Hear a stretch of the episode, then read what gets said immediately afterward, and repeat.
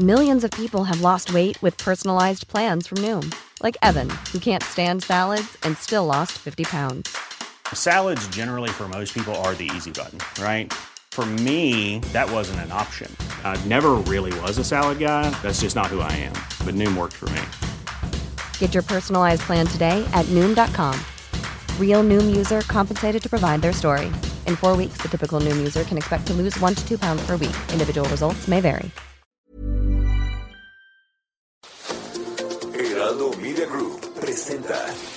La información y el entretenimiento que usted necesita para estar enterado, también en su descanso. Informativo El Heraldo Fin de Semana, con Sofía García y Alejandro Sánchez, por El Heraldo Radio, con la H que sí suena y ahora también se escucha.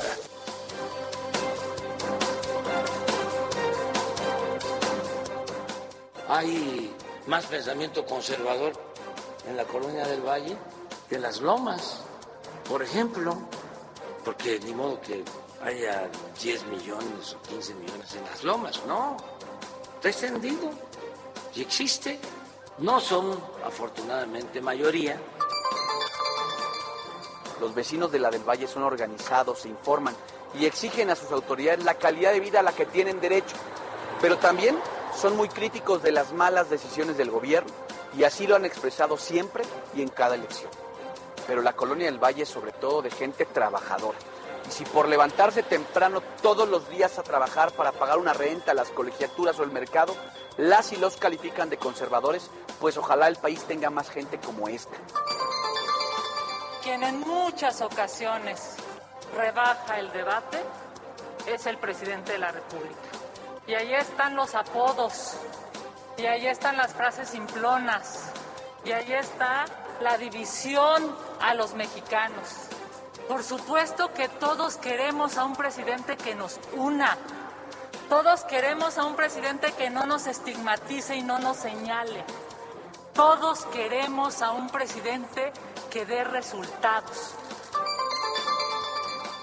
En el operativo que realizamos, se retiraron del mercado 129.937 unidades de sopas instantáneas que corresponden a 12 productos de nueve marcas diferentes.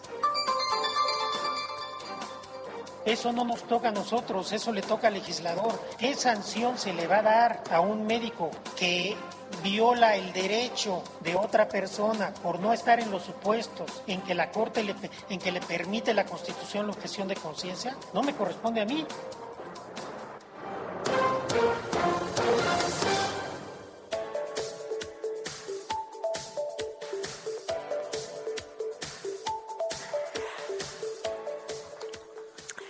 Hola, ¿qué tal? Muy buenos días. Son las 7 de la mañana. Ya con tres minutos en este momento cambió el reloj. Muy buenos días. Bienvenidos a los micrófonos del informativo fin de semana este sábado 9 de octubre del 2021. Acompáñenos. Vamos a estar juntos hasta las 10 de la mañana en todas las frecuencias a nivel nacional, sí, pero también más allá de las fronteras a través de Now Media. Quédese, vamos a platicar de muchas cosas. A partir de las 8, ya más tarde, en una hora, nos enlazamos para hacer una transmisión simultánea en radio y a través de El Heraldo Televisión. Así que, bueno, pues vamos a estar aquí con ustedes. Yo soy Sofía García, me da mucho gusto saludarlos y sobre todo platicar de todo lo que ha pasado esta semana, sí, pero de lo que viene. Porque, bueno, este fin de año parece que se va a intensificar en cuestiones informativas, más allá del COVID. Alex Sánchez, ¿cómo estás? Buenos días. Hola, Sofía. Muy buenos días a ti y a todos los que nos escuchan a lo largo y ancho del país, incluso más allá de la frontera, al sur de los Estados Unidos por Now Media. Ya estamos transmitiendo totalmente en vivo desde la Ciudad de México.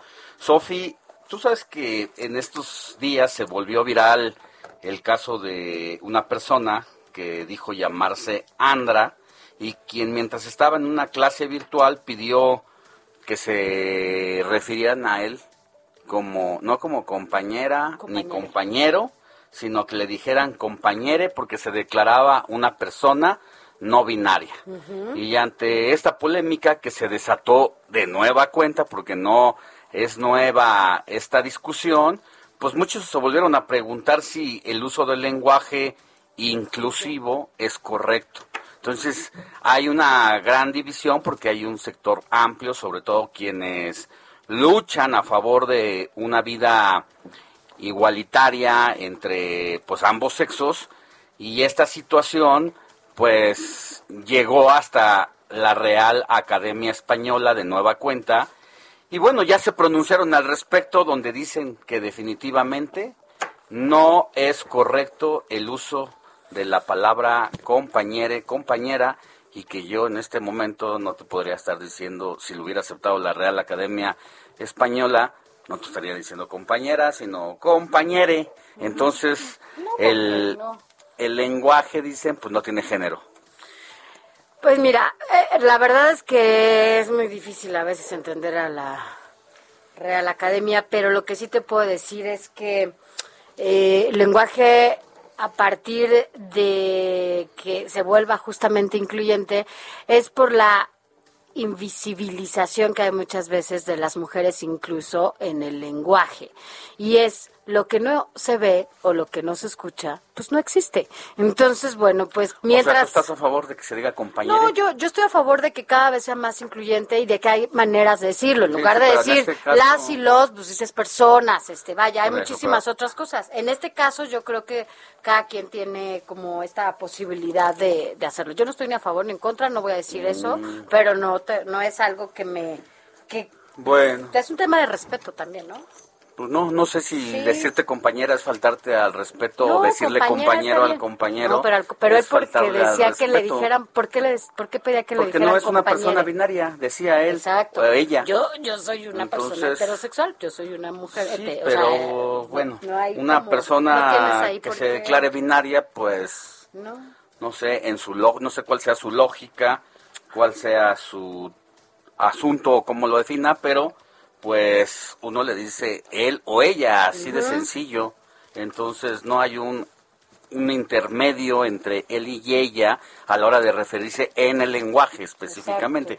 Ya sabemos que en la preferencia sexual y en todo lo demás, pues hay un sinnúmero de, de pues, ¿cómo llamarle? de al género, pues hay homosexuales, hay eh, distintas eh, maneras de sentirse identificado, pero en el caso específico del lenguaje, la Real Academia Española definitivamente reprueba esa posibilidad y dice no a la autorización del lenguaje eh, cuando se declara una persona no binaria para decirle compañere. Y ese es el ejemplo nada más de esa palabra porque de ella se derivan muchas cosas para utilizar la E en lugar de la O o la A.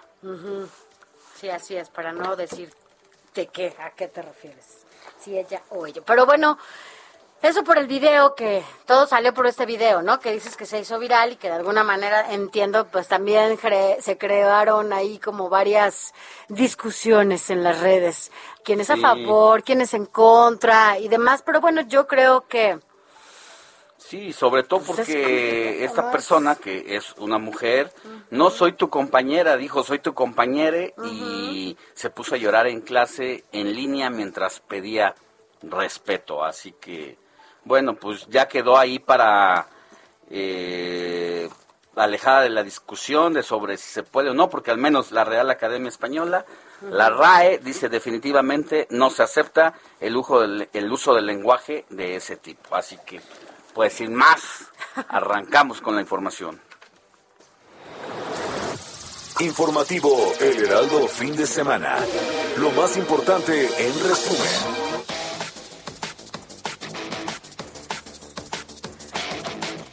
Mire, los gobiernos de México y Estados Unidos iniciaron ya formalmente el entendimiento bicentenario que sustituye al Plan Mérida, en el que se combatirán el tráfico de armas, el lavado de dinero y el tráfico de estupefacientes, privilegiando pacificar la región. Lo que fue definido por el secretario de Relaciones Exteriores como una nueva etapa, así lo dijo Marcelo Ebrard. Escuchemos. Y finalmente, en síntesis, como ya bien lo dijo el secretario Blinken, se inicia una nueva etapa.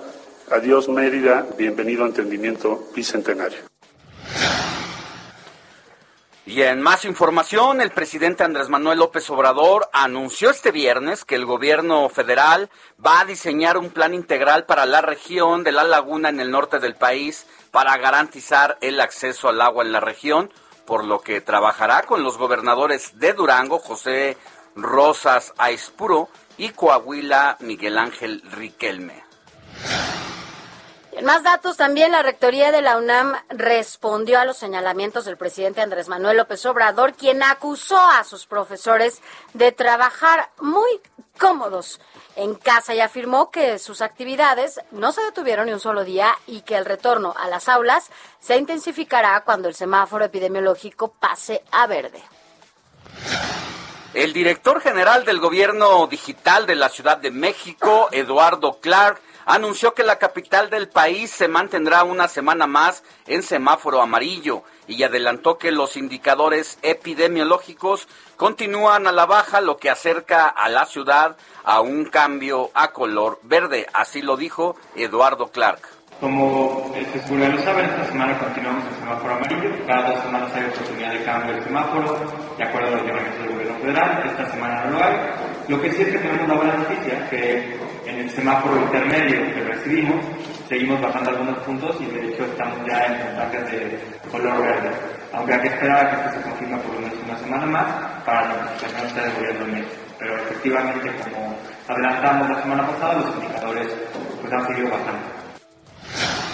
Mire, el Grupo de Coordinación Estatal para la Construcción de la Paz en Tamaulipas informó que personal militar y de la Guardia Nacional rescató a 652 migrantes quienes se encontraban en tres tractocamiones sobre la carretera Ciudad Victoria, Monterrey, de los cuales 355 son menores y quienes en su mayoría viajaban solos.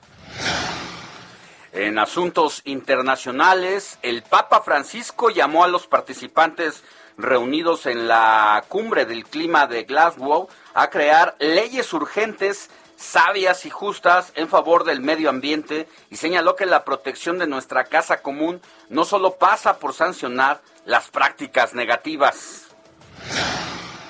Y mira, el portal informativo estadounidense 38 North, 38 North, advirtió que Corea del Norte podría estar operando un reactor nuclear en su complejo Jongbayon, lo que podría tensar nuevamente su relación con Corea del Sur, el país eh, con el que restableció recientemente la comunicación bilateral. Y vamos a un adelanto del resumen informativo de los deportes, porque ya está listo, listo Adrián Caloca. Adelante, Adrián, buenos días. Muy buenos días, Sofía Alex y a todos nuestros queridísimos radioescuchas, deseándoles un extraordinario inicio de fin de semana, que se despierten con toda la motivación y por supuesto también informados de todo lo que está sucediendo en el mundo de los deportes y lo que sucederá este fin de semana. Es por ello que aparte de todo eso, también les preparé, valga la redundancia, un especial sobre la conmemoración, un aniversario más que se va a llevar a cabo dentro de pocos días de la inauguración de los Juegos Olímpicos de México 1968. Un especial, insisto, con datos bastante interesantes, curiosos también, sobre eh, lo que sucedió en aquella ocasión, un evento magno deportivo en nuestro país, en la capital de nuestra nación, y pues en donde justamente el mundo entero puso sus ojos en él. También pues platiquemos de esta fecha FIFA, la selección mexicana, hay más partidos eliminatorios rumbo a la Copa del Mundo de Qatar 2022. Todo al respecto lo estaremos analizando, como también el inicio de la postemporada de estas finales de las grandes ligas. Y atención, porque hoy el mexicano sensación de la mejor liga de béisbol en el mundo entra en acción, como también mañana el piloto del momento mexicano, por supuesto, el Gran Premio de Turquía. Los detalles de todo esto y mucho más lo estaremos platicando más adelante.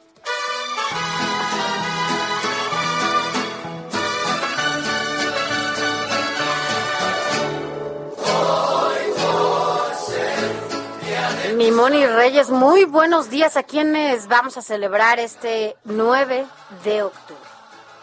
Muy buenos días, Sofi, Alex, qué gusto saludarlos amigos. Estamos aquí en la redacción del Heraldo Radio, muy contentos y contentas. Vamos a felicitar en este momento a quien lleve por nombre Dionisio. Hoy es día de los Dionisios. Bueno, pues les platico brevemente que San Dionisio, también conocido como el apóstol de las Galias, fue el primer obispo de París. Este santo llegó a Francia en el año 250 o 270, no se sabe aún, pero por ahí va, desde Italia, con varios compañeros y con el fin de evangelizar a todo el país. Fíjense que Dionisio fundó en Francia muchas iglesias, pero fue martirizado junto con sus dos amigos llamados Rústico y Eleuterio. Según las vidas de San Dionisio, redactadas en la época de Carolingia, tras ser decapitado, Dionisio anduvo seis kilómetros, fíjense nada más, seis kilómetros con su cabeza bajo el brazo. Atravesó Montmartre por el camino que más tarde sería conocido como Calle de los Mártires. Cuando acabó su trayecto, entregó su cabeza a una mujer que descendía de la nobleza romana llamada Casulla y después se desplomó. En ese punto exacto se edificó la célebre basílica de Saint-Denis y en honor a este santo, la ciudad se llama actualmente Saint-Denis. Así es que le vamos a dar un abrazo a quien lleve por nombre Dionisio, Abraham, Avino y ¿qué creen? Héctor, Héctor Vieira, muchas felicidades. es el santo de Héctor Vieira, pero además también estamos de fiesta también, ¿no? En, en el Heraldo y estamos de fiesta en la radio, estamos de fiesta en, en todos los que de alguna manera tenemos el privilegio, el honor y la posibilidad de estar frente a un micrófono. Es que un día como hoy de 1921 comenzaron las primeras transmisiones de radio en el país, específicamente en Monterrey, donde ahí se estableció la primera estación de radiodifusión y hoy estamos precisamente a un siglo de que se hayan iniciado operaciones radiofónicas en todo el país y de la cual, mi querida Moni, tenemos la dicha de formar parte ahora. Así que... Claro que sí, nos sumamos a esta felicitación. Viva la radio y es un gran medio de comunicación. Muchas gracias. Gracias, mi Moni. Buen día. Adiós.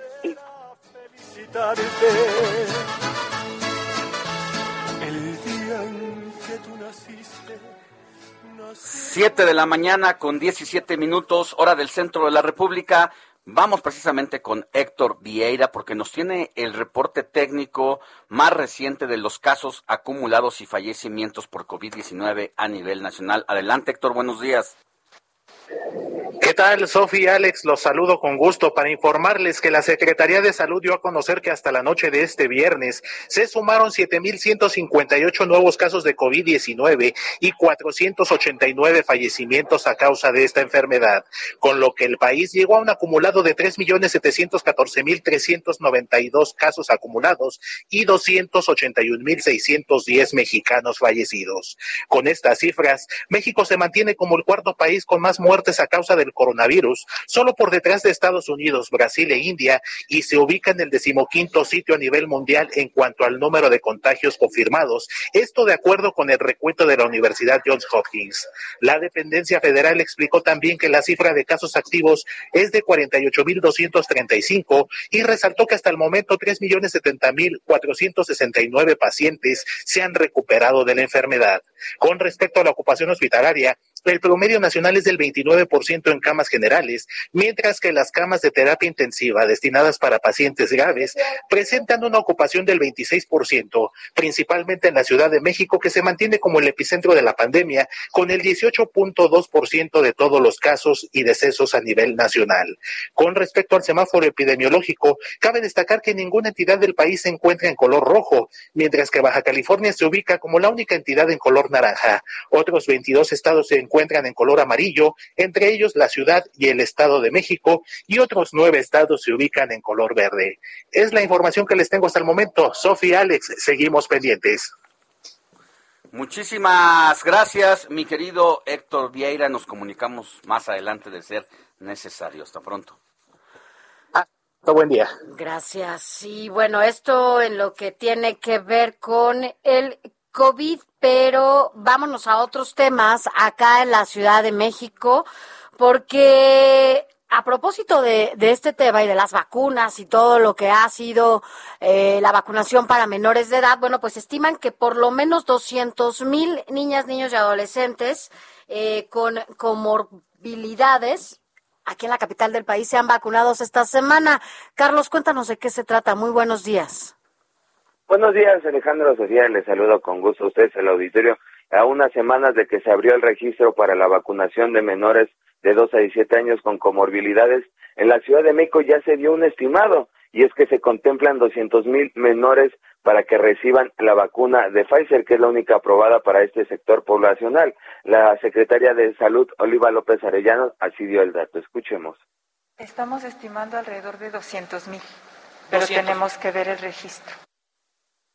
En conferencia de prensa, la funcionaria local explicó que para recibir el biológico, los menores o sus familiares tendrán que llevar un comprobante médico. Escuchemos. Sí, sí se tiene que llevar un comprobante médico y además vamos a tener las brigadas médicas para cualquier duda, necesidad de revisión, etc. El gobierno de México definió los siguientes padecimientos y es que entre esos se encuentra una enfermedad cardíaca congénica o adquirida con datos de insuficiencia cardíaca, también hipertensión arterial primaria o secundaria en tratamiento médico con antihipertensivos, también enfermedad crónica pulmonar, enfermedades endocrinológicas, inmunosupresión moderada a grave, entre otras. También se contempla el embarazo adolescente. La vacuna que se les va a aplicar es la de Pfizer, la cual mostró resultados de seguridad y eficacia del 75% después de la primera dosis y del 95% siete días después de la segunda dosis. También comentarles que en este caso hay menores en situación de postración, por lo tanto, también va a haber un esquema similar al que se ha llevado a cabo en adultos de la Ciudad de México. Escuchemos. De hecho, como ha sido tan exitosa la vacunación en la ciudad, haremos los dos componentes, el componente de sede vacunadora y de eh, brigada de salud en tu casa, aplicando la vacuna a postrados. A nivel nacional se estiman 1.5 millones de menores que estarían en condiciones de recibir la vacuna. Y además comentarle que en el caso de los amparos en la Ciudad de México, la Secretaria de Salud explicó que han recibido 141 solicitudes, de las cuales ya se han desahogado 105. Alejandro Sofía, la información que les tengo. Muchas gracias, Carlos, como siempre. Muy completa tu información. Buen día. Hasta luego, buenos días. Gracias, buenos días. Y vámonos a, más información, pero ahora con los vecinos.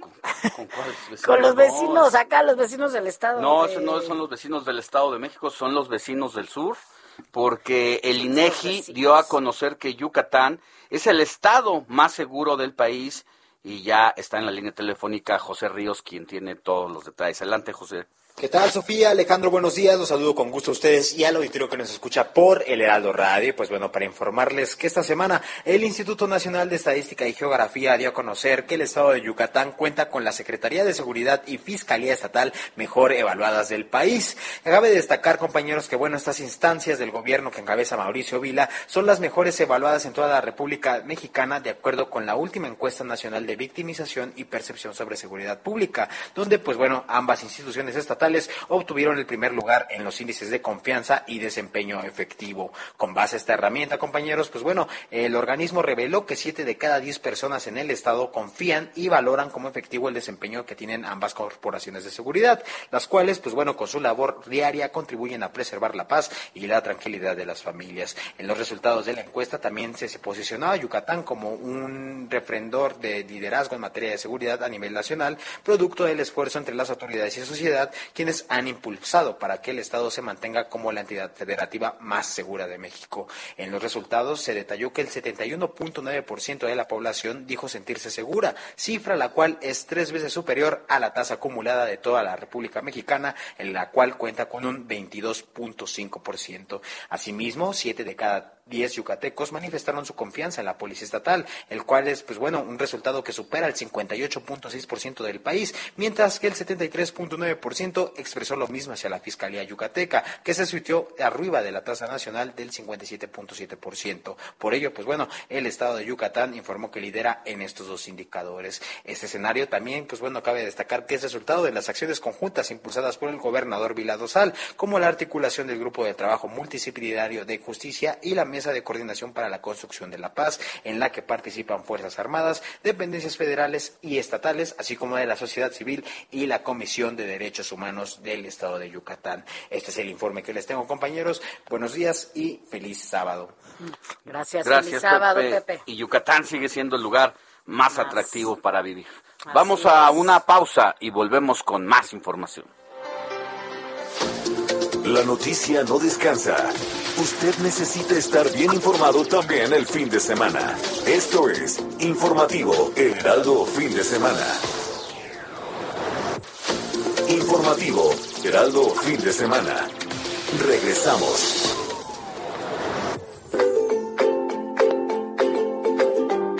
El Día Mundial del Correo se celebra cada año el 9 de octubre, coincidiendo con el aniversario del establecimiento de la Unión Postal Universal en 1874 en Berna, Suiza, y el primer documento postal conocido, encontrado en Egipto, que data del año 255 a.C. Pero incluso antes de esa época, existían servicios postales en casi todos los continentes en forma de mensajeros al servicio de reyes y emperadores.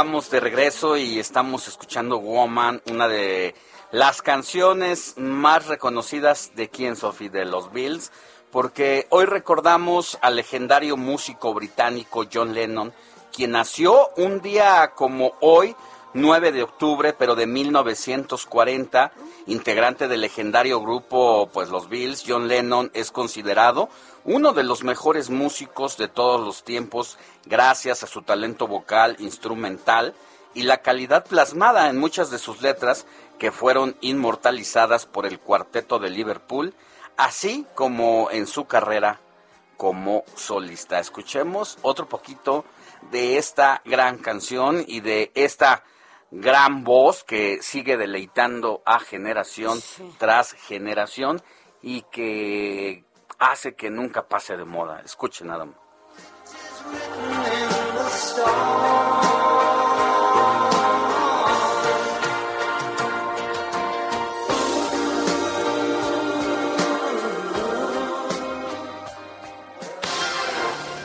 Raimundo Sánchez, Periscopio. Mi Querido- querido Ray.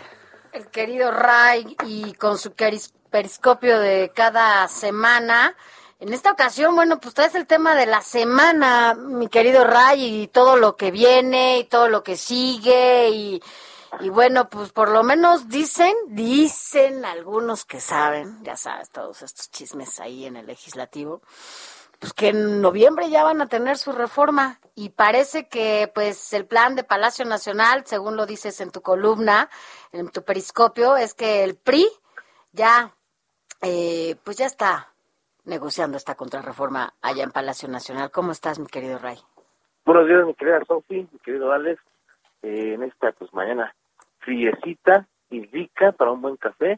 Y bueno, como dice Sofi, en efecto, eh, pues el tema de la semana es el PRI y bueno, lo que lo que quisiera resaltar en esto es, ¿se acuerdan que Morena decía que ya eh, pues el PRI estaba en vías de extinción, que había que extinguir al PRI y todo lo que esto representaba? Pues ahora lo quieren más vivito que nunca. ¿Por qué? Pues porque tiene 71 votos en la Cámara de Diputados y para la reforma eléctrica del presidente López Obrador le hacen falta 57 votos más a los que ya tiene con su alianza eh, entre eh, el Verde, el PT y Morena. Y bueno, pues ahora reviven al PRI y el PRI, pues ahora vuelve a ser como la última Coca-Cola del desierto porque todos, todos lo están cortejando y con ello, pues también se está poniendo eh, pues en riesgo esta alianza que tiene el propio PRI con el PAN y el PRD, porque pues con la mano en la cintura el presidente López Obrador, eh, con esos coqueteos y llamados a que voten a favor de su Oye, y ahora resulta que el presidente va a ser quien eh, limpie la imagen del PRI, ¿no? Ante la gente, porque además ya les dijo que si votan a favor, pues es- sí están con el pueblo, pero si votan en contra, pues no están en contra del pueblo, ¿no?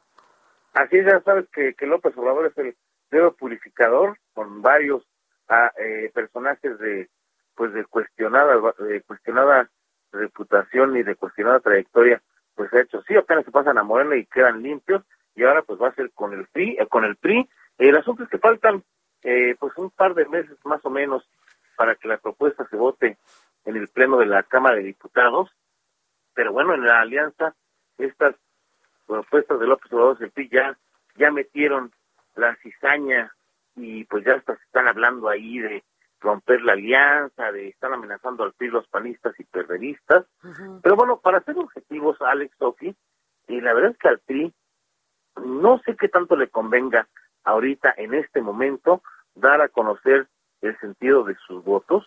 ¿Por qué? Porque si dice que va a apoyar la reforma eh, de energía eléctrica del presidente López Obrador, pues va- va a salir perdiendo porque se va a romper la alianza y va a generar la percepción pues de que ya se vendió al mejor postor. Y si dice que, que va con la con la alianza PAN PRD pues también sale perdiendo Alex porque pues le van a echar la caballería completa desde Palacio Nacional. Entonces yo creo que es una estrategia pues más o menos prudente ahí la que están siguiendo eh, Alejandro Moreno el dirigente nacional del PRI y Rubén Moreira eh, de pues definir su voto hasta hasta el último momento porque pues eh, está, está durísima la presión. Y pues para ser sinceros eh, hay otros partidos que tampoco han evidenciado el sentido de sus votos y creo que también son igual de importantes el PRI por ejemplo está el verde ecologista que ayer mismo en la instalación de la de la de la comisión de, de energía que va a revisar esta iniciativa ni siquiera fijó una postura a favor de la de la iniciativa presidencial y eso que es aliado por supuesto aliado de, de Morena eh, a, a ellos la verde no le está exigiendo que dé a conocer sentido sus votos. Y por qué tenían que exigirle por qué porque el verde en 2013 votó a favor de la reforma eh, en la materia de- del presidente, eh, del entonces presidente Enrique Peña Nieto, eh, y ahora pues estaría desdiciéndose de aquel voto que le dio y que es lo que se pretende eh, derribar ahora con la nueva iniciativa del presidente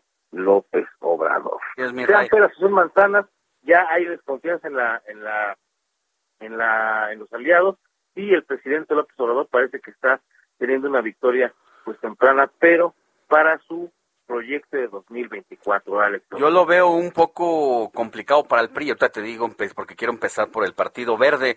Recuerdo una, un cartón de el niño verde ecologista eh, con una minifalda y unas medias de red, con la planta del tacón sobre la pared, fumándose un cigarro, porque pues él vende caro su amor dependiendo al postor que les tenga enfrente, ¿no? Eso por Así un es. lado. Y por el segundo, el PRI, la verdad es que lo veo un poco difícil que vaya a pasar tal cual quiera la iniciativa, porque ya se, si bien esta postura de no abrirse completamente en el caso de Alito Moreno, ya vimos que en el Senado dos bazucazos le mandaron. Por un lado, Claudia Ruiz Macié, quien es la vicecoordinadora del grupo y quien entra a las reuniones de la Junta de Coordinación Política, y aunque andaba un poco desaparecido Miguel Ángel Osorio Chong, quien es el coordinador de los senadores allá, recientemente en una entrevista dijo que la iniciativa, como está pasando como la está pasando Palacio Nacional al Congreso, no es posible porque iría contra los estatutos del propio partido y eso pues no lo no, no lo permitiría eh, el partido y sería un costo muy caro para Alito Moreno y compañía, que es Rubén Moreira. Y ya también el mensaje que le manda Monreal al presidente donde dice la reforma como la está mandando presidente no va a pasar, va a sufrir cambios, hace que prácticamente se tambalee esa iniciativa de origen como viene de Palacio Nacional, mi rey. Así es, en el Senado, sobre todo, como dice Alex, le están poniendo pues los frenos. Eh, el mensaje de Monreal fue muy claro diciendo que le van a meter mano los, los, los legisladores, eh, aunque en la Cámara de Diputados pase como la mandó el presidente, vamos a ver que en el Senado, como ocurrió también, recordarás Alex Tofi, eh, con la revocación de, mandato, con la pregunta famosa que se quería eh, pues plasmar para la consulta de marzo de 2022, pues en el Senado se cambió, sí, porque sí se la cambiaron, eh, a pesar de que habían dicho que no querían eh, pues una una pregunta que tuviera que ver con la revocación, al final sí quedó eh, pues lo que decidió el legislativo y yo creo que va a ocurrir lo mismo en el caso de la reforma eléctrica, pero la grilla está todo lo que da y la presión está eh, sobre todo eh, pues eh, poniéndose sobre el PRI. Vamos a ver en qué deriva esto y pues eh, insisto, el que está ganando con todo este río revuelto es el presidente López Obrador, pero más para su eh, proyecto sucesorio de 2024, Alex. Además también, eh, bueno, entre las cosas que, que dicen en esta, en- ves que está la convocatoria, ¿no? Para el Parlamento abierto, en donde pareciera que con eso se van a lavar las manos y van a modificar algunas comas, algunos puntos, ¿no?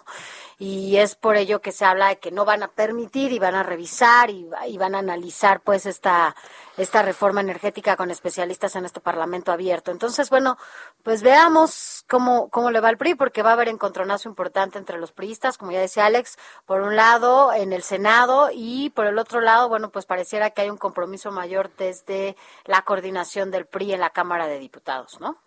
Así es, y en el propio PRI al interior, porque hay una, una, pues un gran grupo de pistas que está en contra de aprobarla, pero bueno, vamos a ver cómo se ponen, eh, eh, pues las cosas de aquí a noviembre, diciembre, que se esté subiendo al pleno esta iniciativa eléctrica. Sí, tenemos en juego, la verdad, una iniciativa que puede afectarnos a pues todas las familias mexicanas porque no hay razón ni argumento para creer que lo que nos están proponiendo va a cambiar las cosas cuando un INSABI servicio médico para todos que se propuso no está funcionando, cuando la lucha contra las farmacéuticas y las licitaciones amañadas eh, también supuestamente se iban a eh, a desaparecer para beneficiar a los mexicanos y estamos viendo m- morir a niños con cáncer, además de que no hay transparencia. Y bueno, lo más reciente es el gas bienestar, que supuestamente nació para ofrecerle una mejor alternativa a las familias y cuyo precio con el que inició apenas hace un menos de dos meses, no sé, eh, ya, ya sufrió los primeros cambios y ya está como el precio prácticamente como el resto de la competencia, así que hay mucho que discutir en esa iniciativa. Así es, me quedo, Alex, y atentos, porque como dice, nos puede afectar a todas y todos este, Así es, ya veremos y estaremos platicándole aquí a la gente, Ray, y seguro lo comentaremos contigo, por qué la importancia de esta, de esta contrarreforma y también la importancia o la repercusión que va a tener en las nuevas generaciones cuando hablamos de medio ambiente, e incluso desde ahorita, y también cómo va a afectar en los bolsillos y en las finanzas del país. O sea, porque yo creo que hay que irlo ahí desmenuzando, es un tema muy largo, pero ya platicaremos de ello, mi querido Ray. Un abrazo. Ya lo platicaremos. Un abrazo, Alex Tofi, que tengan un excelente sábado. Gracias, igual para ti. Entrevista. Informativo Heraldo Fin de Semana.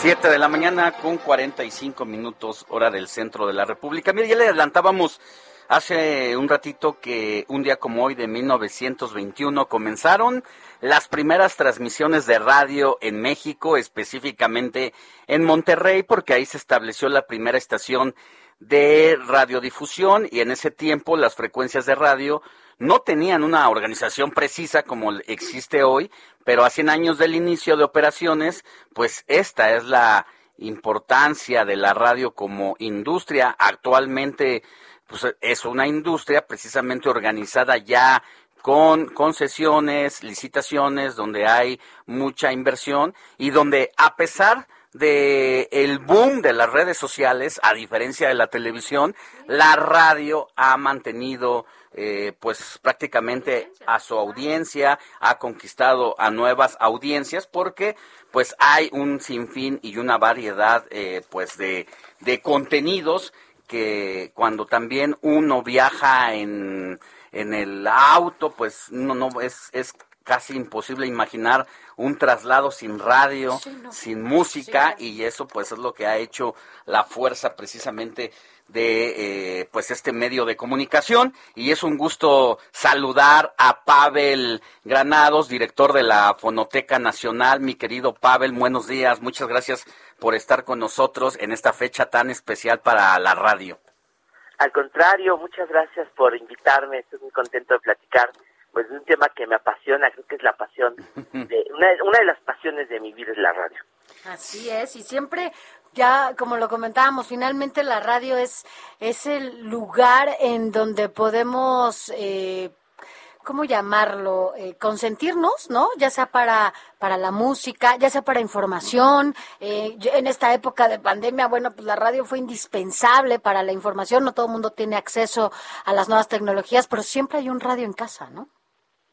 Sí, bueno, ah, luego pasa al revés, hay veces que uno ya tiene eh, precisamente las nuevas tecnologías, ya no tiene radio, y aún así, eh, sí, y aún así escucha la radio a, a través de Internet, o sea, la radio ha sido un medio tan maleable que se ha adaptado a todo, ha sobrevivido a todas las profecías de su desaparición y de su muerte, eh, porque que no han sido pocas, eh, eh, desde el inicio de la televisión, desde una especie de eh, decadencia ya en los años 70 que se ha hablado mucho de la radio, de un renacimiento a mediados de los 80, otro renacimiento eh, eh, a partir del año, eh, pues bueno, más o menos eh, de finales de, fines del siglo XX con la aparición de Internet, la aparente decadencia de la radio cuando se decía que iba a terminar AM, pues bueno, han sido muchos, muchos momentos en que se ha dicho tanto de la radio y es sorprendente ver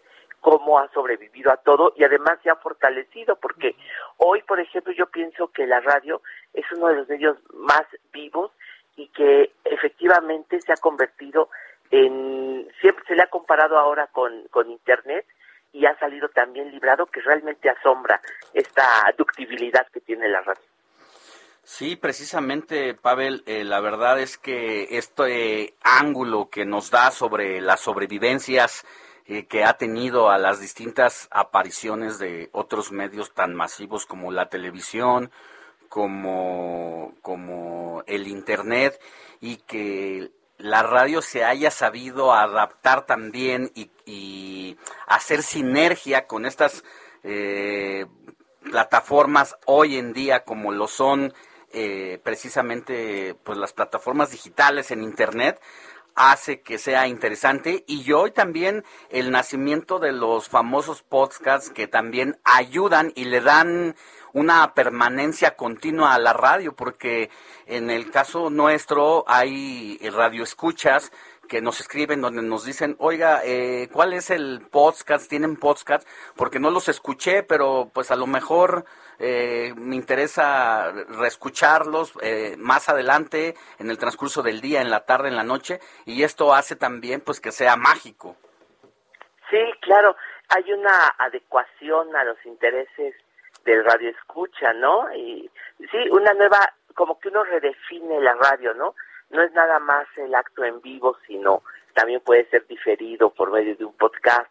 Todo eso, yo diría, incluso hablaría como de algo así poniéndose uno a reflexionar sobre la radio, algo que puede ser hasta íntimo del ser humano, la esta necesidad de o esta posibilidad de construir un mundo a partir nada más del del sentido del, del, del oído, ¿no? De la escucha. Es decir, la radio levanta sobre el, sobre el sentido del oído todo un mundo, el mundo, o, o algo que, que tiene, bueno, la televisión lo hace de otro modo, pero quiere decir que como seres humanos necesitamos esa, o est- estamos posibilitados a crear ese mundo de la escucha, ¿no? Y eso la radio lo ha hecho a lo largo de estos 100 años, es decir, creamos el mundo a partir de oír, y eso es algo realmente también fascinante que tiene la radio, ¿no? Esa aparente soledad que está uno en la cabina y habla a un micrófono y resulta que en medio de esa intimidad está conectado con el mundo, tiene algo de magia que se captó desde los primeros días Y de que la además radio. no sabes quién está justamente del otro y lo que puede provocar, ¿no? Porque efectivamente la radio es magia y tú no sabes lo que puedas provocar del otro lado, ¿no? Del otro lado las sensaciones, porque te pasa a ti también como radio escucha, ¿no? A uno mismo nos pasa cuando estás del otro lado y que todo lo que puedes provocar, a veces emociones encontradas, eh, vaya enojo, tristeza, empatía, tantas cosas que puedes generar a partir de los micrófonos, tanta magia. Sí, porque por, por otra parte, eh, la radio ha sido la casa de la voz, es decir, la también la industria que ha creado voces inolvidables. Eh, bueno, a lo largo, si uno piensa a lo largo de la historia, se han creado voces, eh, sentimientos, una educación sentimental. De algún modo la radio ha sido una especie de Secretaría de Educación informal porque ha, ha transmitido esa, pues bueno, conocimiento, todo tipo de cosas eh, y una eh, especie de unificación sentimental porque la radio se dio originalmente en una especie de periodo así lírico de la radio cuando se dio esa eh, educación sentimental a través de un repertorio. Realmente la música mexicana ha tenido como vehículo a la radio. Eh, las radionovelas en los años 40 crearon también una manera de pensar que todavía no hemos podido definir completamente, es decir, eh, no se ha podido, todavía no, se, no extraemos conclusiones de cómo ha sido es toda esa educación de un país y quizá de un continente, porque aquí cu- cuando la XW tuvo su mejor momento en cuanto a eh, dimensiones, eh, eh, eh, pues eh, en, en cuanto a esa, bueno, transmisión continental, Sí. bueno, pues la radio insta- instauró en, en América Latina, incluso a veces hasta en Estados Unidos y en Europa se repetían los programas, los conciertos que se transmitían en México. En la Segunda Guerra Mundial, eh, la radiodifusión mexicana fue, yo diría que hasta imperialista hacia otros lados. El gran, esto de que ahora se conozcan tantas canciones como Bésame Mucho, Wow. como solamente una vez, se debe a que la radio las eh, difundió sí. sí hacia otros lados eh, por la potencia que llegó a tener la radio mexicana en esos momentos. Así es, mi querido Pavel. Pues nos pones muy romántico, nos haces recordar eh, con este viaje al pasado, pues quién no, nosotros que pues somos una generación, la, somos de la generación X, pero todavía nos escuchó, nos, nos tocó escuchar precisamente con todo su esplendor la AM, el fonógrafo y un sinnúmero de estaciones, pero pues, mira nada más. en Radio AI, la tropical moderna. Por decir un ejemplo, mi querido Pavel. Claro.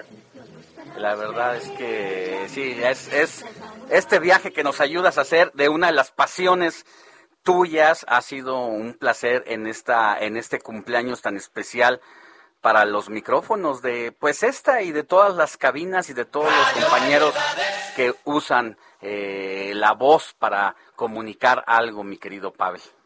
Claro, oh, pues yo estoy muy contento. Y yo diría, para terminar, que ah, yo dividiría la radio en dos partes. Ese momento en el que se... Nos quedan 30 escucha- segunditos, Pavel. Bueno, se habla, se habla, y pero también se ha tomado en cuenta la, la el oído, la, al auditorio. Ese ha sido el gran fenómeno de los últimos años. Gracias, Pavel. Un abrazote. Gracias, Alejandro, Sofía. Un abrazo. Hasta luego. Vamos a una pausa y volvemos con más información.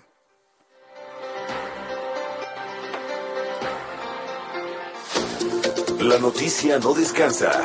Usted necesita estar bien informado también el fin de semana. Esto es Informativo El Heraldo Fin de Semana. 9 de octubre del 2021. Iniciamos con el informativo de fin de semana. La Ciudad de México permanece en semáforo amarillo epidemiológico. Octubre, mes de la sensibilización del cáncer de mama. Hoy platicamos con la directora de la Fundación CIMA. En México existen más de 800 huérfanos por feminicidios. Te platicaremos más sobre este tema. Esto es informativo de fin de semana con Sofía García y Alejandro Sánchez. Muy buenos días, los saludamos de nuevo para quienes a partir de este momento ya nos pueden ver a través de El Heraldo Televisión. Estamos, recuerde, hasta las 10 aquí todos juntos. Así que a partir de este momento nos enlazamos radio y, y televisión de manera simultánea. Quédese con nosotros hasta las 10 de la mañana porque vamos a platicar de muchos temas. Ya le adelantábamos cuáles de ellos y por lo pronto nos da mucho gusto verlos como siempre desde casita. Seguramente usted ya se está tomando un café. Gracias por acompañarnos. Yo soy Sofía García. Alex Sánchez, ¿cómo estás? Gracias, Sofía. Muy buenos días a ti y a todos los que nos ven allá en casita o nos escuchan por las distintas frecuencias radiofónicas. Tenemos mucha información. Recuerde, la noticia no descansa. Tenemos entrevistas y todos los detalles sobre lo último que ha acontecido en el país e incluso más allá de las fronteras. Comenzamos con el informativo fin de semana.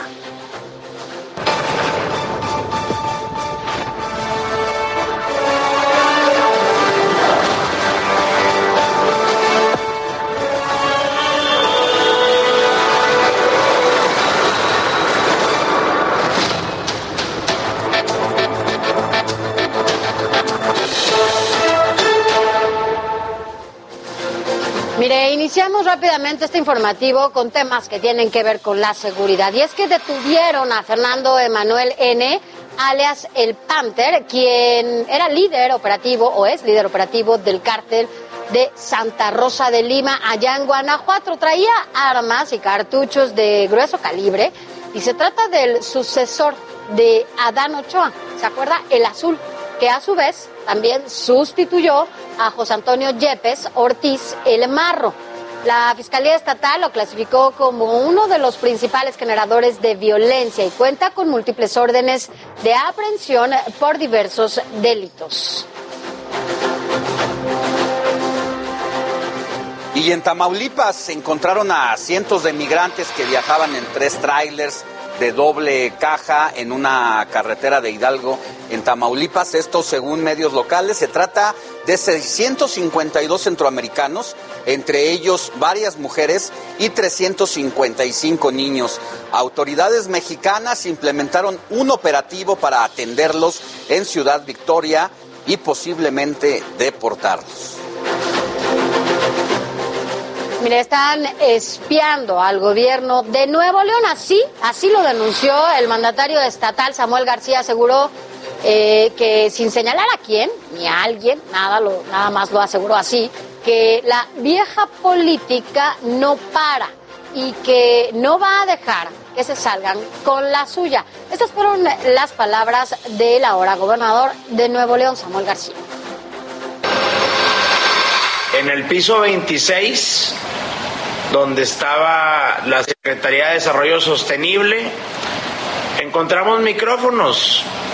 Estos patanes algo tienen que esconder o algo hicieron que quieren saber qué va a hacer el nuevo gobierno.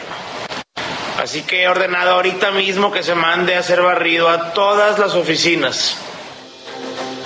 Y en temas de la capital, Claudia Sheinbaum sostuvo un encuentro con magistrados y consejeros del Poder Judicial de la capital del país. Durante el encuentro intercambiaron puntos de vista y se acordó mantener la coordinación alcanzada entre el gobierno y el Poder Judicial. Además, la jefa de gobierno reconoció el liderazgo del magistrado Rafael Guerra al frente del organismo. En estos primeros días de los nuevos alcaldes, bueno, pues algunos de ellos ya han iniciado con sus promesas de campaña, como por ejemplo Sandra Cuevas, alcaldesa en Cuauhtémoc, inició un operativo en diversos mercados públicos en la demarcación justamente para regularizar a los franeleros, esos que seguramente usted, muchos de ustedes que nos están escuchando y nos están viendo, se han topado en la calle, que son como los dueños de las calles y de las banquetas, ya saben, ponen sus cubetas y sus botes. Bueno, pues ya se llevó a cabo un operativo en la Cuauhtémoc y a partir de este lunes, aquellos que se dedican a esta actividad, bueno, pues quienes sean reconocidos por las autoridades tendrán un uniforme y contarán con un gafete que les permita ser identificados. El objetivo justamente es evitar cobros excesivos al estacionar automóviles y las dobles filas en vialidades y hacer frente sobre todo al robo de autopartes. Vamos a escuchar lo que dijo la alcaldesa en Cuauhtémoc, Sandra No voy a criminalizar su trabajo, sencillamente lo vamos a regularizar. Quiero que se tenga orden en todos los mercados públicos, en toda la vía pública. No les estoy diciendo, insisto, que no van a trabajar, pero es necesario que a partir de la próxima semana anden uniformados y con su gafete. Y en otra alcaldía vecina a la de Cuauhtémoc, en Miguel Hidalgo, retirarán a los ambulantes que no tengan permiso para vender, pues el alcalde Mauricio Tabe aseguró que combatirá este problema. Los comerciantes más afectados son los que trabajan en Tacuba, Polanco y Chapultepec. Tabe informó que gobernará hacia el futuro a pesar de que recibió una administración con muchos problemas y prácticamente sin recursos económicos. Mire, vámonos a otra alcaldía, vámonos ahora hasta Magdalena Contreras, porque allá el alcalde Luis Gerardo Quijano tiene como prioridad combatir la seguridad. También es un tema central de todas las alcaldías, ya que aseguró desde el primer día que va a trabajar para disminuir esta inseguridad, aprovechando las cámaras de vigilancia y también a los policías. Y ahora vamos hasta Azcapotzalco porque allá arrancarán los sábados de la unidad. La alcaldesa Margarita Saldaña dará el banderazo de salida a este proyecto que dará mantenimiento a unidades habitacionales. Llevarán apoyos como tren de servicios y otros programas comunitarios. La cita es hoy a las 9.30 de la mañana en la unidad habitacional de MET ubicada en Avenida 22 de Febrero, número 423, en la colonia San Marcos.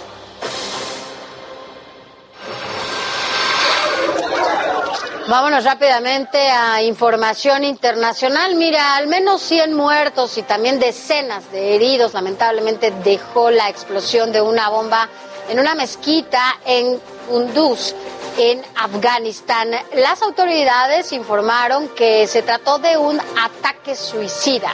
El Estado Islámico se adjudicó el atentado luego del fuerte estallido que se desarrolló.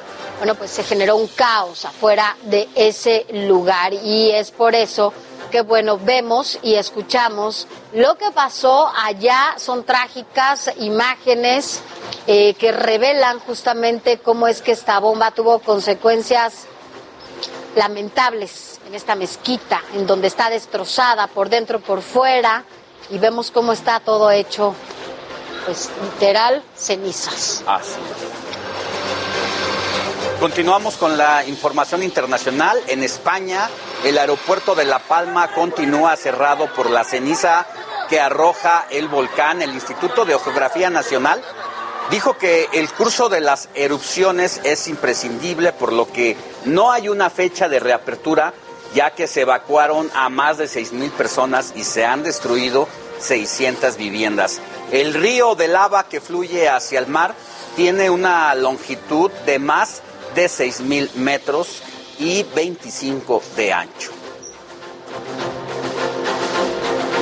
Bueno, ya después de toda esta información, ya vamos a relajarnos tantito. Mire, vámonos a la información que se convirtió en una de tantas que se convirtió viral esta semana. Y es que la senadora del PAN, Xochitl Galvez, tuvo un accidente en su bicicleta. Recordemos que ella, bueno, siempre o casi siempre eh, anda en bicicleta llegando al Senado o a diferentes lugares de esta ciudad. Y es que circulaba por el carril exclusivo para las bicicletas cuando chocó con un auto que estaba, ya ve como muchos coches que invaden esta esta vialidad, esta zona exclusiva para las bicicletas. El copiloto abrió la puerta y no alcanzó a frenar la legisladora. Así que bueno, pues afortunadamente ella está bien, está, no tuvo mayores consecuencias. Sin embargo, lo que pide, como lo, pi- como lo piden muchos y lo pedimos muchas también, es que respeten estos espacios que son reservados para las bicicletas. Así las cosas no te ha Había, tocado? había llegado la senadora muy contenta a la ceremonia de la entrega de la medalla a Belisario Domínguez, a la maestra Efigenia, y pues, todavía se vio muy presunciosa, presunciosa en su bicicleta, bajándose. Cuando termina la sesión, se vuelve a subir a la bicicleta, toma su paso y salió volando la pobre senadora, porque efectivamente sigue faltando la cultura de respeto al ciclista. Ojalá, ojalá usted que maneja y nos escucha o nos ve, tenga mucho cuidado, por favor.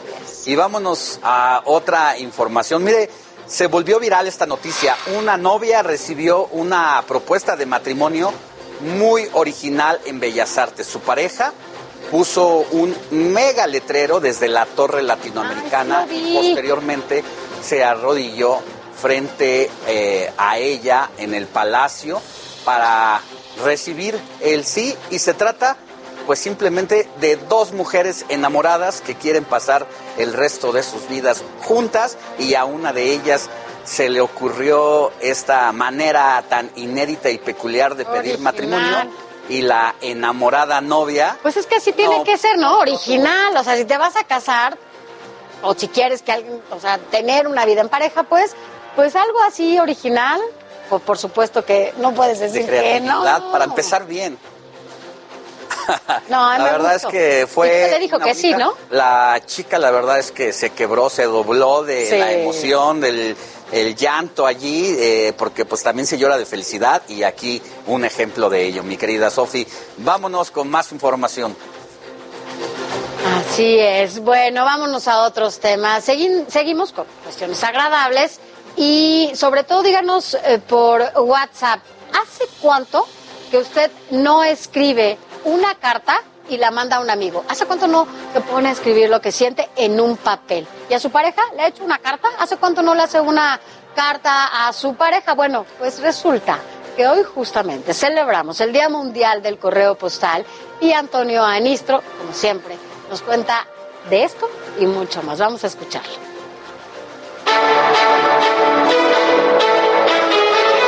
Este 9 de octubre celebramos el Día Mundial del Correo, coincidiendo con el aniversario del establecimiento de la Unión Postal Universal en 1874 en Brena, la capital de Suiza. De acuerdo con la ONU, este día tiene como propósito concientizar sobre el papel del sector postal en la vida cotidiana y su contribución al desarrollo económico de los países. En México, el servicio postal mexicano o Correos de México ya es tradicional y vamos a contar algunas de sus curiosidades. Tiene de central uno de los palacios más emblemáticos del centro histórico de la Ciudad de México. Son alrededor de 10.000 carteros los que a diario llevan correspondencia al 97% del territorio mexicano. Se saben santo y seña de cada código postal. Contamos con dos cosas que no tiene ningún otro servicio postal. Uno, nuestros carteros, que aman su profesión, que conocen las calles, que conocen los códigos postales, porque de aquí surgen, y que llueve, trueno, relampague, llegan con su correspondencia. Entre ellas Arlene, que todas las mañanas montada en su bicicleta recorre el centro histórico para dejar correspondencia en esta zona. Eh, es con el que transporto toda mi correspondencia. Es como que mi, es como mi hija. La tengo que cuidar mucho, sí. Asegura ser privilegiada de su chamba, aunque pesada, cada día es una nueva experiencia. La verdad, es un trabajo rudo. trabajo rudo, pero sí se puede. Te acostumbras. Te digo que si realmente te gusta hacer tu trabajo, no se te hace pesado. La verdad, esto es a diario. Yo le agradezco mucho al correo todo lo que me ha dado. ¿Cómo es trabajar aquí en el centro histórico de la Ciudad de México? Pues tienes que estar atento a los vehículos, a la gente. Este día también es un llamado a la reflexión sobre cómo eficientizar tiempos de entrega, sobre todo en la actualidad donde los servicios privados de paquetería entregan de manera rápida y, por qué no, de aprovechar para volver a mandar una carta a algún ser querido. Seguro será más divertido que enviar un WhatsApp. Antonio Anistro, Heraldo Televisión.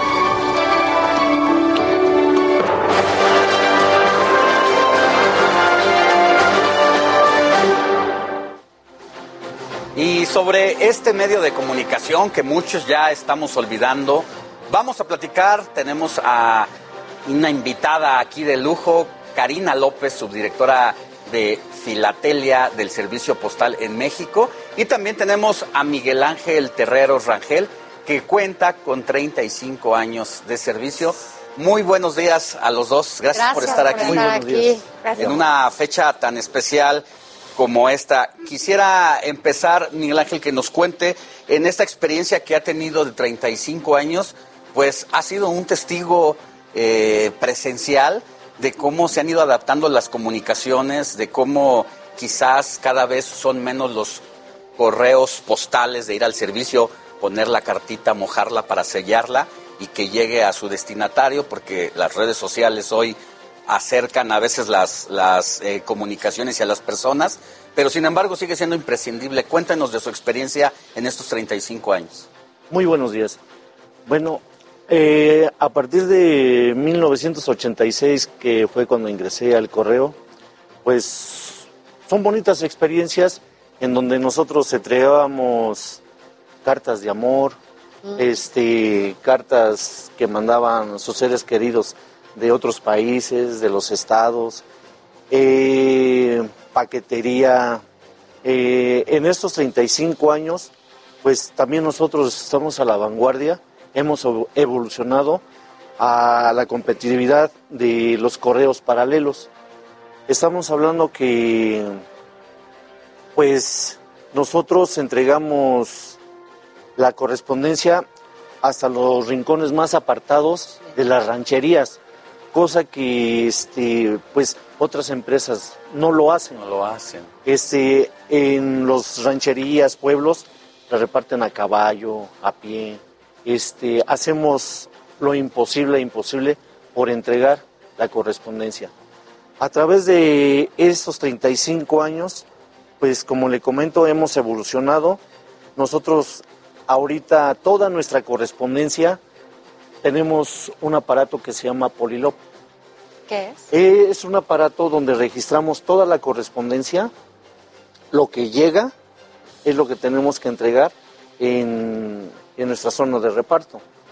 Este, estamos a la vanguardia también nosotros, pero eh, pues eh, Una zona de reparto, por ejemplo, que a usted le toque, ¿cuántas colonias son? En mi caso reparto dos colonias. Estamos hablando de Los Reyes Coyoacán y Barrio del Niño Jesús.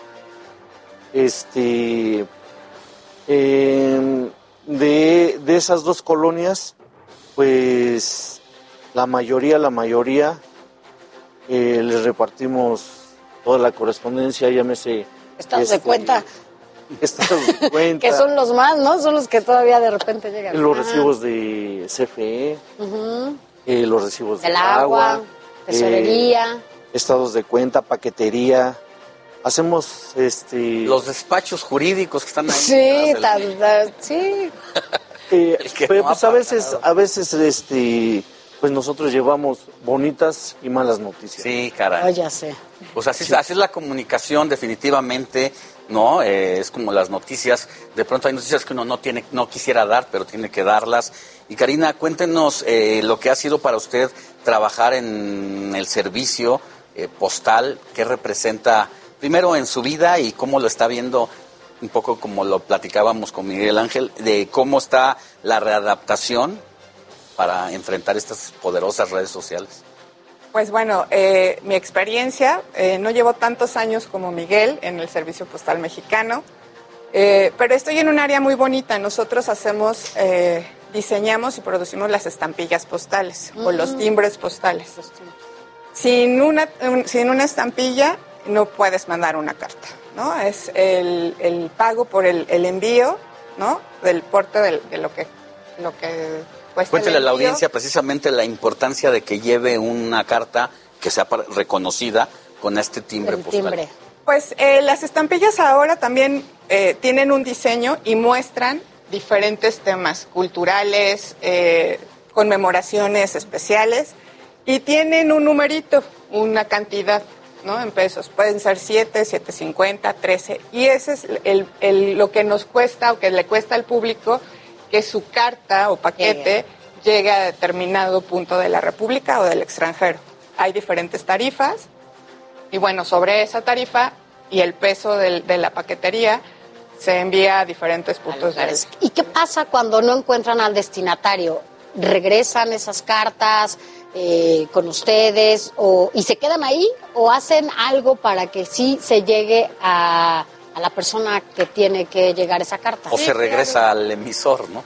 No, muchas veces, eh, Miguel nos, nos puede explicar mejor, pero dan avisos, tenemos avisos, y como cualquier paquetería también que luego te ponen tu aviso que fueron a, a buscarte.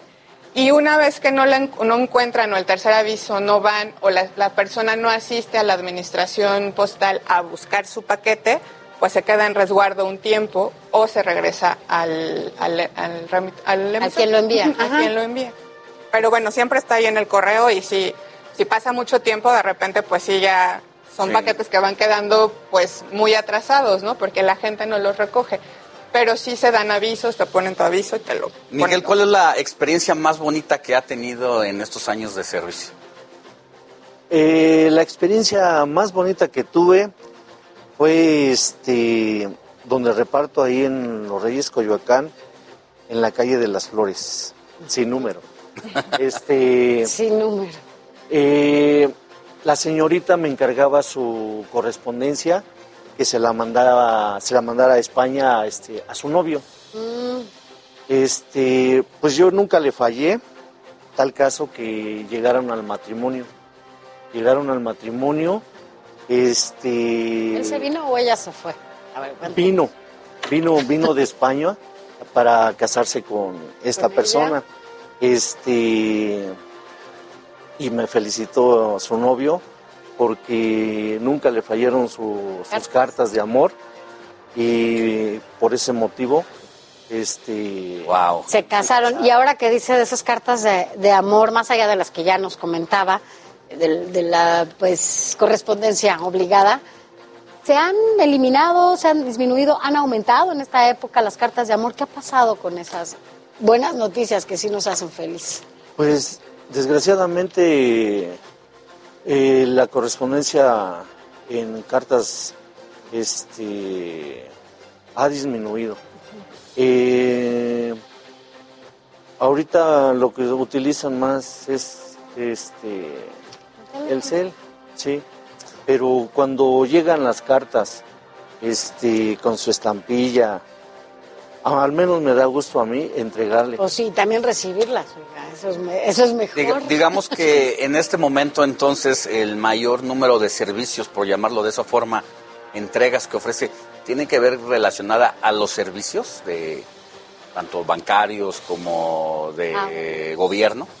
La mayoría, efectivamente, es este puros puros ser- servicios que, que entregamos nosotros. Ya. Sí.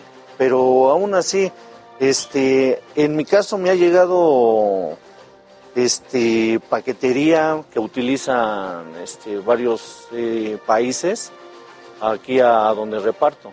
Ya. Llámese paquetes, llámese cartas. Pero aquí ya este en nuestro país ya, como que se está perdiendo ese, ese calor, esa tradición de escribir una carta para un ser querido. Yo creo que por eso este el correo implementó este el Día de Reyes que sean invitados todos los Niños. los niños a depositar su- Sí, sí. sus cartas, inculcarles, escribir y También dejar los globos y eso, porque también es, es dañino al medio ambiente. No, escribir su carta y eh, que la envíen a través del Servicio Postal Mexicano a los Reyes Magos o a Santa Claus, Santa Claus y los Reyes Magos. Y además los Reyes a través de, del Servicio Postal Mexicano les escriben una carta a los niños y se les entrega.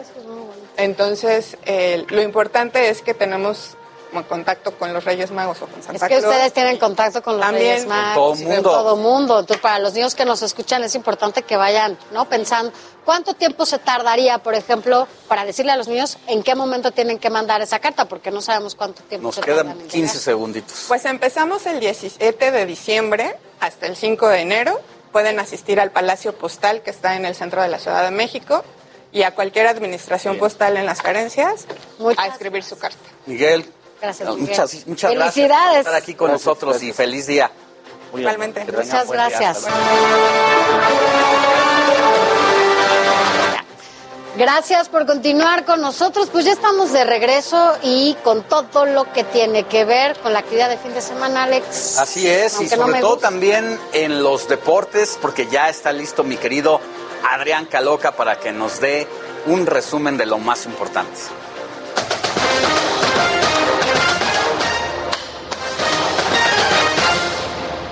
Muy buenos días para todos, Sofía Alex, pues hoy justamente vengo a platicarles acerca de una conmemoración que ya se acerca este próximo martes, justamente pues ya se estarán cumpliendo 53 años de la inauguración de los Juegos Olímpicos de México 1968, aquellos que iniciaron apenas 10 días después de la matanza ocurrida en Tlatelolco, de la cual platicamos el fin de semana pasado, y que está a tan solo 18 kilómetros del Estadio Olímpico Universitario, ¿no? La Plaza de las Tres Culturas y el Estadio Olímpico Universitario, me refiero. Y fue ahí mismo, justamente, donde se encendió el fuego olímpico y se mantuvo prendido por los 15 días en los que este magno evento deportivo pues se llevó a cabo. Y es que además de ser los primeros transmitidos en vivo y a color y de reunir a más de 100 naciones para competir por primera ocasión, este mencionado magno evento deportivo tuvo muchos datos que lo han escrito en la historia como una de las ediciones más importantes en la historia justamente. Y es que pasando a eso, pues fueron también los primeros en tener a una mujer encendiendo el mencionado fuego olímpico desde el pebetero, por supuesto, con la baja californiana Enriqueta Basilio, además de ser la edición pues eh, con más atletas femeninas, un total de 718 de los 5.516 que participaron. También pues tras 12 celebraciones en la era de los Juegos Olímpicos modernos, fueron los primeros en celebrarse en América Latina y los terceros hasta aquel momento en todo el continente americano, solo por, eh, por delante, más bien dicho, de los realizados en San Luis 1904 y Los Ángeles 1932, ambos como lo acabo de mencionar allá en la Unión Americana. Y es que hasta el día de hoy solo son, junto con los de Río de Janeiro de hace apenas unos cinco años, en 2016, los únicos que se han llevado a cabo en suelo latinoamericano. Curiosamente, la ruta de la antorcha tomó el mismo recorrido que el que hizo en aquel eh, año cuando, bueno, llegó justamente a este lado del mundo Cristóbal Colón, 476 años atrás, sobre los mismos cuatro países e ingresando por la misma costa que fue Veracruz hacia nuestro país. Y por si faltaba alguna relación más entre estos acontecimientos, fue la misma hecha el 12 de octubre en la que el genovés llegó al Nuevo Mundo y también dieron inicio a estos Juegos Olímpicos. Y tras lo acontecido con la Alemania en la Segunda Guerra Mundial, fue también la primera edición en la que este país europeo participó dividido en dos partes, la República Democrática y la federal, siendo hasta la edición de Seúl 1988, la última antes de que cayera el muro de Berlín, justamente cuando mantuvieron esta separación. El ya tradicional uso de disparar una pistola para arrancar una carrera también fue implementado en este evento. O sea, realmente en México 1968 sucedieron por primera vez muchas cosas y también como olvidar, pues que en estos Juegos Olímpicos tuvimos la novia, la novia del 68, la gimnasta checa Vera eh, Kaslavska, perdón, que usó allá en el Rancho Grande la música ya histórica de Emiliano Donaturanga y compuesta por Juan Díaz eh, del Moral para sus rutinas, por lo que se ganó a toda la afición local, a toda la afición aquí en la Ciudad de México. Indudablemente entonces pues realmente fue algo sublime, ¿no? Así las cosas hasta este instante de todo lo que recordamos con respecto a los Juegos Olímpicos de México 68, Sofía. Pues interesante por lo que venía pasando eh, esto de los jóvenes, la matanza. Si a alguien le urgía que se limpiara esa imagen, era precisamente al entonces presidente Gustavo Ordaz, que utilizaba todo este magno evento para que quedara en el pasado, en lo inmediato, esa situación, pero pues no fue tan fácil. Siempre va a asociarse la inauguración de los Juegos eh, Olímpicos en México con esa situación, independientemente de todo lo interesante que representó esa justa, ya lo decías tú, por la primera transmisión en vivo y a color en televisión. También se utilizaron algunas otras tecnologías, como eh, el sistema electrónico para También. calificar eh, los récords, los, las competencias. Y bueno, a partir de ahí también nacen grandes leyendas del deporte mexicano, como el Tibio Muñoz, entre otros. Exactamente, exactamente. Ya por el lado deportivo, justamente leyendas que quedaron para la historia de nuestro deporte y también del deporte internacional, ¿no? Muchas gracias, mi querido Adrián. Nos vemos más adelante. Me parece perfecto. Tengas buen día. Gracias igualmente para todos. Gracias, gracias.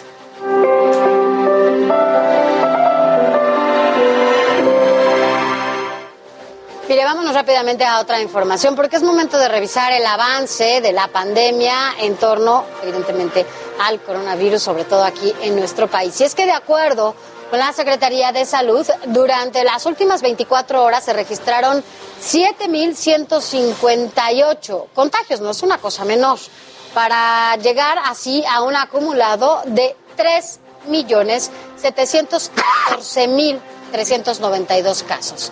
Respecto a las defunciones, bueno, se reportaron 489 para dar un total de 281.610 muertes a consecuencia del coronavirus. Y la Ciudad de México tiene puntaje verde, aunque seguirá el semáforo amarillo hasta el día 17 de octubre, así lo informó Eduardo Clark, quien es el director de Gobierno Digital de la Agencia Digital de Innovación Pública, aseguró que los indicadores de contagio hasta ahora siguen en blanco. Y mire, también se anunció que la próxima semana se aplicará la segunda dosis de la vacuna anti-COVID a personas de 18 a 29 años. El martes 12 y miércoles 13 de octubre inmunizarán a estos jóvenes. Por si usted conoce a alguien en casa, bueno, para que se lo diga de una vez, esto pasará en las alcaldías de Benito Juárez, Gustavo Amadero, Miguel Hidalgo y también Tláhuac. Si perteneces, tú que nos estás escuchando o conoces a alguien que pertenezca a este grupo, recuerda que tienen que consultar la cita y el calendario de vacunación según la letra inicial de cada apellido. Esto lo puede hacer en la página de internet vacuna, mi vacunación.cdmx.gov.mx. Y estamos en el mes de la sensibilización sobre el cáncer de mama y el Heraldo Media Group lanza su campaña para la sensibilización sobre el cáncer precisamente de mama de la mano de la Fundación CIMA para la concientización del padecimiento y en, alianza con Fundación Teletón en apoyo al tratamiento para adultos de esta enfermedad. Únete a la gran iniciativa Hazlo bien, mano al pecho.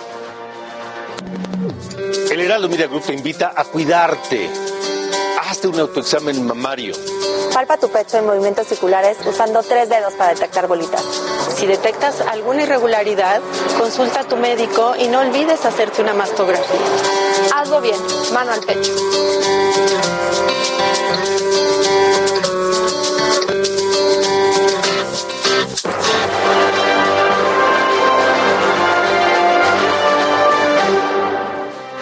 Mire, sin duda el cáncer de mama es un tema que nos compete y nos involucra a todas y todos, como lo acabamos de ver. eh, bueno, una detección temprana puede hacer la diferencia y justamente salvar la vida. Para platicar sobre esta enfermedad, saludo, saludamos a Elisa Puente, directora de Fundación CIMA, que ayuda justamente a las mujeres que tienen este padecimiento de cáncer de mama. Elisa, muy buenos días. Buenos días, ¿cómo están? Muy bien, muchas gracias. Y bueno, pues ahora básicamente llegamos de la mano, ¿no? Fundación Andrade y CIMA a esta, a esta lucha este octubre, en donde, bueno, pues las cifras no bajan, ¿no? Al contrario, en muchas ocasiones se incrementan. Y bueno, pues ustedes sabemos que han hecho una tarea desde hace ya muchos años para por lo menos contribuir a que esto sea más eh, tranquilo para las mujeres que no tienen los recursos para atenderse en hospitales, ¿no? En eh, particulares. Así es, agradecemos muchísimo esta alianza de difusión, de concientización, para sobre todo recalcar la importancia de la detección oportuna con Fundación An- Andrade, con el Heraldo de México, con todos los que se suman eh, y cada uno de los que han ido a grabar su video para eh, pasar este mensaje de concientización. Es muy importante, hablando de cáncer de mama, la detección oportuna y el tratamiento adecuado, porque eh, fluctúa dependiendo de de algunos factores, pero podemos decir y podemos hablar que el 90-95% de los casos pudieran ser curables si se detectan a tiempo y son tratados de manera adecuada.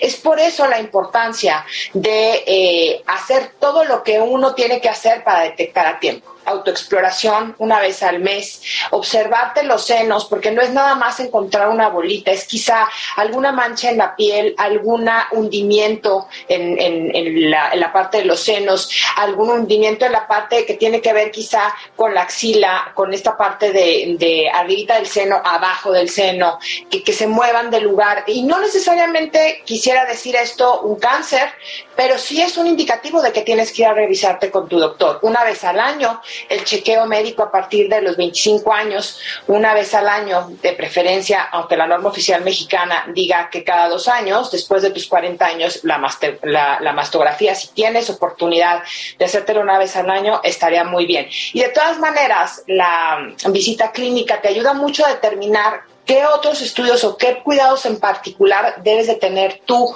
por el antecedente familiar que, que pudieras tener? Elisa, los tabús y el miedo siguen siendo los principales obstáculos para hacer esta, este chequeo a tiempo.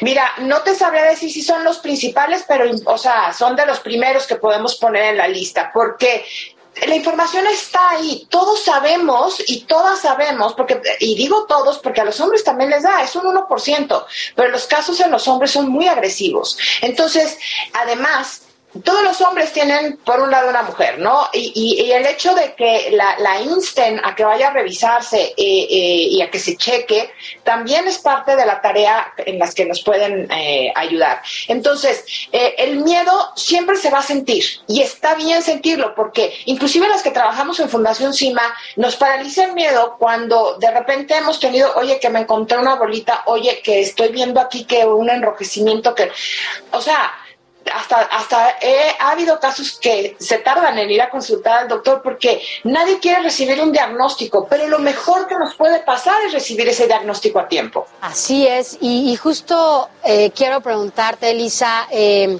¿cuál es el acompañamiento para quienes nos escuchan y nos ven? ¿Cuál es este acompañamiento que hace CIMA eh, con las personas que llegan ya con este diagnóstico con ustedes? Bueno, mira, eh, o sea, con el diagnóstico o sin el diagnóstico, porque inclusive hemos tenido llamadas de hombres que, que dicen estoy desesperado, mi mamá tiene cáncer de mama y mi mamá está paralizada y yo no sé qué hacer.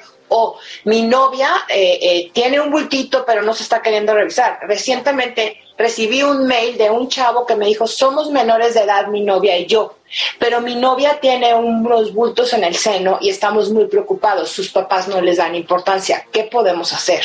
¿No? Entonces, es para, para las mujeres que ya están diagnosticadas y para las que no, ¿cómo las apoyamos? En grupos de apoyo emocional, con sesiones con psicólogas que las pueden ayudar a tranquilizarse porque el estado de ánimo influye de manera directa en el avance o no de la enfermedad y en el avance y el buen resultado de los tratamientos. Las apoyamos dándoles gratuitamente gratuitamente insumos que mejoran su calidad de vida, como son mangas del linfedema, prótesis de mama externa, eh, pelucas, turbantes, eh, algunos otros en particular que necesiten. Todo el año celebramos convenios con diferentes instituciones, especialistas, laboratorios, para tener precios preferenciales para aquellos y aquellas que quieren hacerse un estudio de diagnóstico o hacer un estudio de seguimiento. Y en términos generales, les damos información adecuada, las acercamos y los acercamos con especialistas para que puedan consultar, tener una segunda opinión, analizar los estudios que ya se hicieron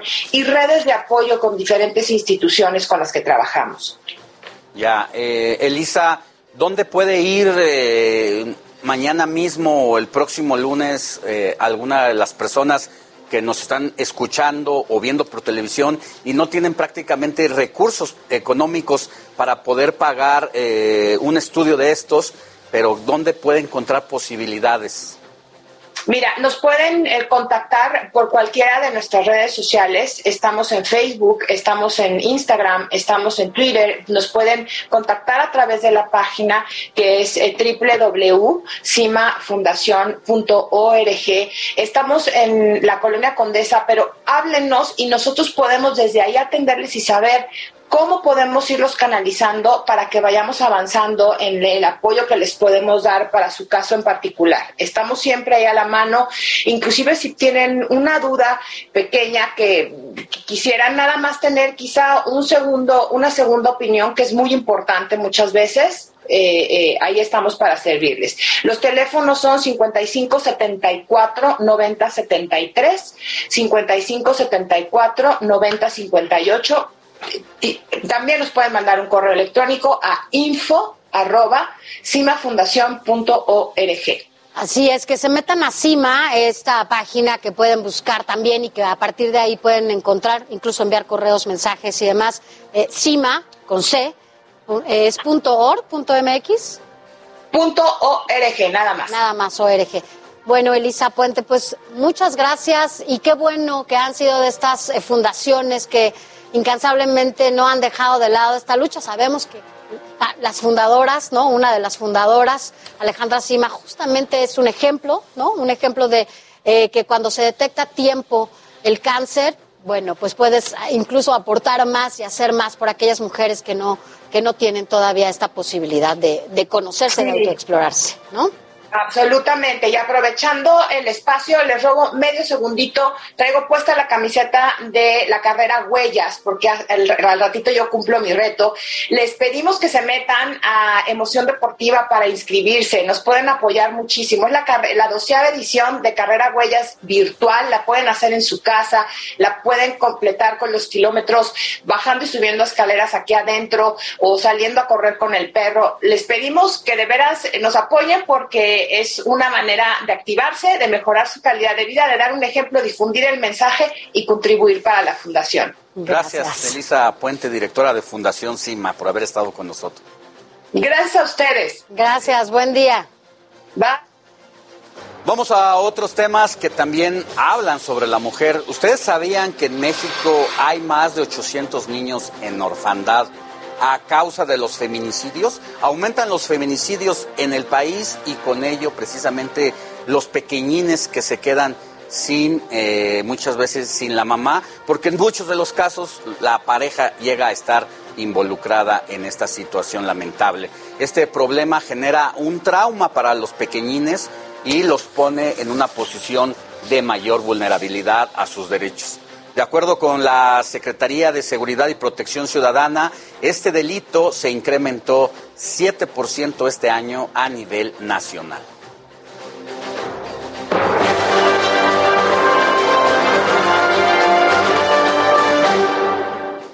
Y mire, desafortunadamente el problema de la orfandad está incrementando en nuestro país debido a, como ya se lo comentábamos, a estos feminicidios. Pero para platicar de este duro, difícil y lamentable tema, saludamos a la doctora Rosa María Oviedo Flores, quien es integrante de la Comisión de los Derechos de Niñas, Niños y Adolescentes del Estado de México. Gracias, doctora, por estar con nosotros. Muy buenos días.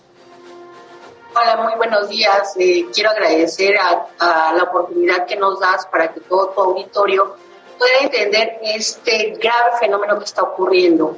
Quiero decirte que eh, 11 mujeres son asesinadas, porque ese es el tema, no son muertas, sino asesinadas en el país diariamente por el solo hecho de ser mujer.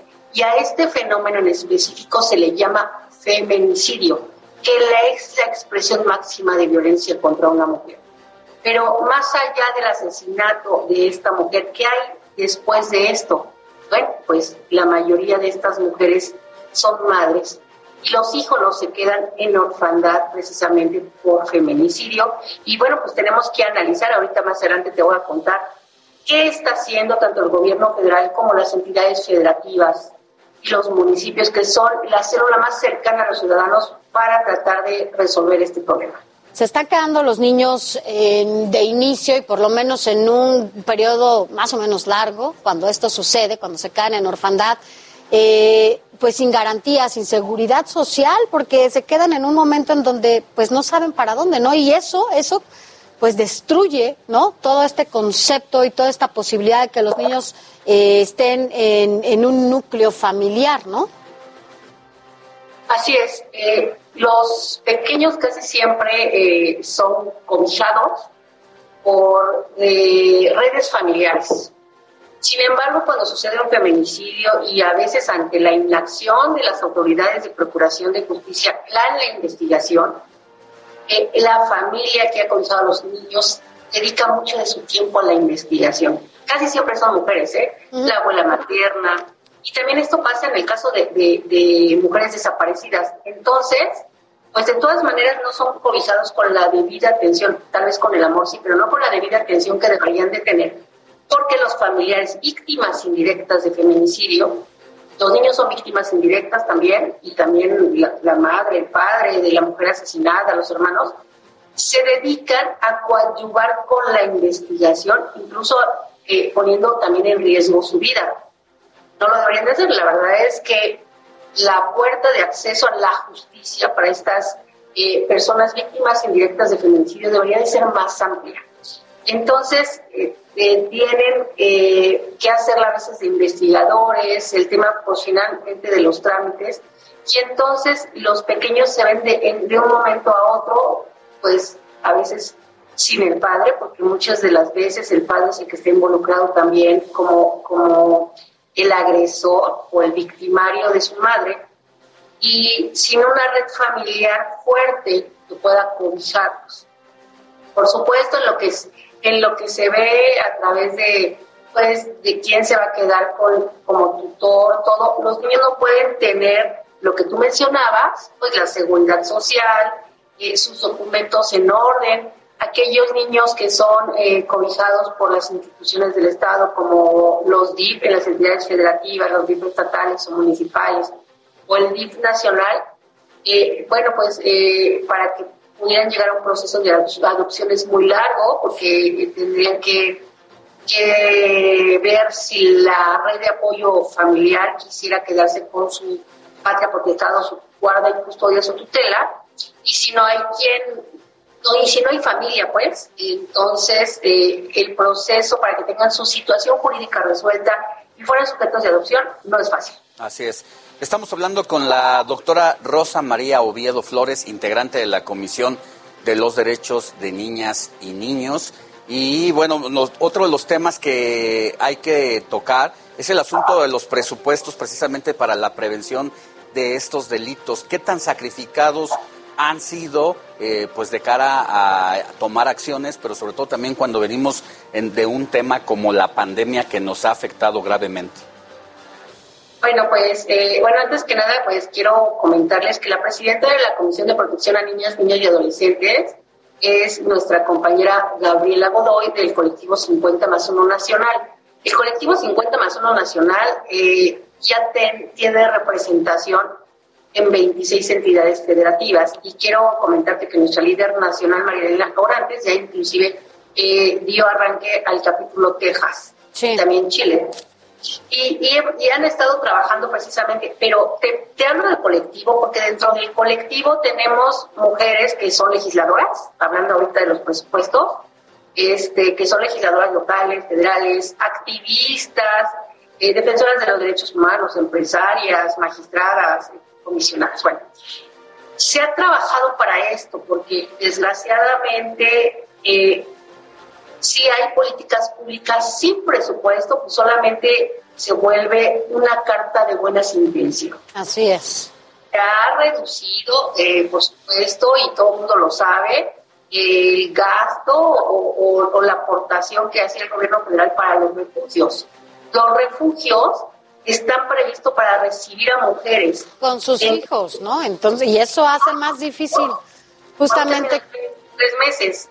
Y el que pueda una mujer estar en un refugio puede evitar precisamente un feminicidio. Así es, porque no nadie sabe dónde dónde están estos espacios de resguardo para las mujeres y sus hijos. Mire, es un tema que nos, nos ocupa y nos preocupa muchísimo. Y si le parece, retomemos esto, estos temas más adelante y sigamos hablando de ello, doctora Rosa María Oviedo. Gracias, gracias por estar con nosotros y platicamos después de estos temas. Muchas gracias. Muchísimas gracias por el espacio. Gracias, buenos días. Buen día. Nosotros vamos a una pausa y volvemos con más información. Informativo El Heraldo fin de semana.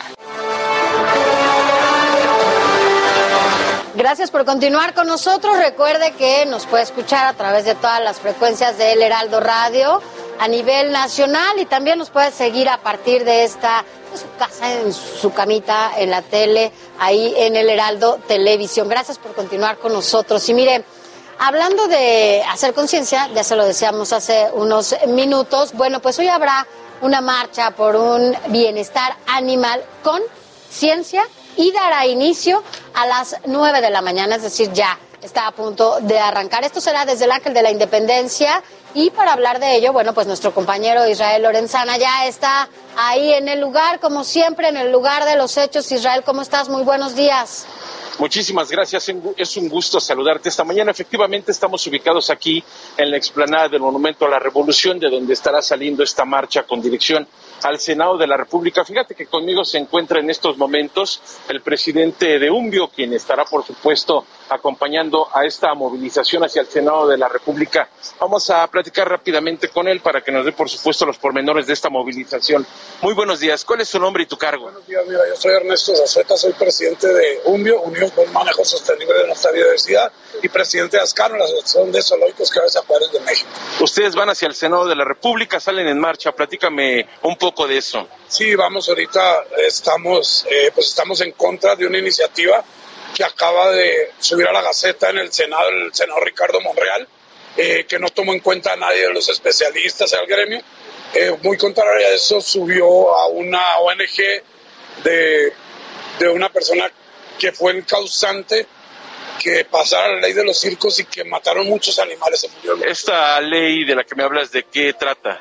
Esta ley eh, va en contra de todo el aprovechamiento, de todo, todo lo que tenga que ver con animales, desde lo pecuario, desde los zoológicos, va en contra de todo. Es, es una ley que está muy mal estructurada, está muy mal hecha y no la hicieron especialistas. Lo que estamos pidiendo nosotros es que los especialistas hagan esa ley y que esa ley la desechen porque está muy mal hecha, va en contra mataría a muchos animales.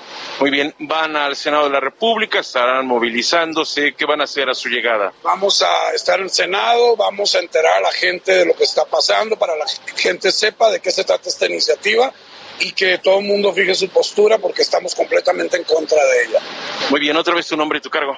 Ernesto Zazueta, presidente de la Asociación de Zoológicos Criados Acuarios de México. Muchas gracias, aquí vamos a estar contigo, gracias. Pues es parte de la información que te tengo en estos momentos. Nosotros, por supuesto, vamos a permanecer al pendiente. Te estoy mostrando cómo han comenzado ya a reunirse algunas personas que estarán, por supuesto, acompañando esta movilización hacia el Senado de la República y más adelante te estaré dando detalles de esto que va a ocurrir aquí del Monumento a la Revolución al Senado de la República. Es la información que les tengo. Así es, Israel, más adelante nos enlazamos de nuevo contigo eh, por la cantidad de personas, la cantidad de organizaciones que vienen de todo el país y que ojo a quienes, bueno, pues andarán por esta zona el día de hoy. Se espera una movilización importante y nosotros le vamos a dar todos los detalles. Más adelante nos enlazamos contigo de nuevo. Israel, gracias por tu información. Buen día. Claro que sí, seguimos al pendiente. Buenos días. Gracias, buen día. Alex, ahora vámonos contigo. Gracias, Sofi. Hay mucha más información y ahora en temas internacionales con un cambio histórico en la cooperación bilateral en materia de seguridad y combate a las drogas. Los gobiernos de México y Estados Unidos han firmado este viernes el nuevo entendimiento bicentenario sobre seguridad, salud pública y comunidades seguras entre México y los Estados Unidos.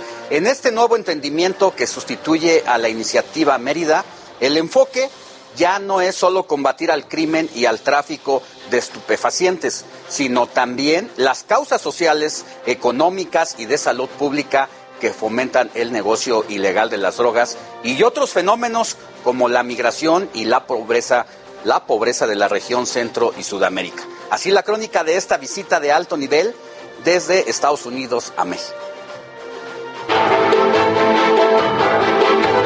La relación bilateral entre Estados Unidos y México entró a una nueva etapa luego de la reunión de alto nivel en materia de seguridad. En camionetas blindadas y con un gran despliegue de seguridad, arribaron las camionetas tipo Suburban a Palacio Nacional para iniciar los trabajos con un desayuno encabezado por López Obrador. Los 20 funcionarios de ambos países que participaron en la verbena que se llevó a cabo en el Salón Leona Vicario, en donde sirvieron algunos platillos mexicanos, el presidente dio un mensaje a la comitiva americana inconcebible el que no hubiese entendimiento. Sería muy eh, lamentable eh, que no nos entendiéramos, que no se fortalecieran las relaciones de cooperación, de amistad entre nuestros pueblos y nuestros gobiernos. Tras el diálogo, se resaltó la estrategia para combatir el crimen organizado, el tráfico de armas y drogas en la frontera, el respeto a la soberanía, temas migratorios, además de decirle adiós a la iniciativa Mérida, un acuerdo que se originó desde el 2008, el cual fortalecía las actividades de seguridad, tanto en Estados Unidos, México y Centroamérica. Se inicia una nueva etapa Adiós Mérida, bienvenido a Entendimiento Bicentenario.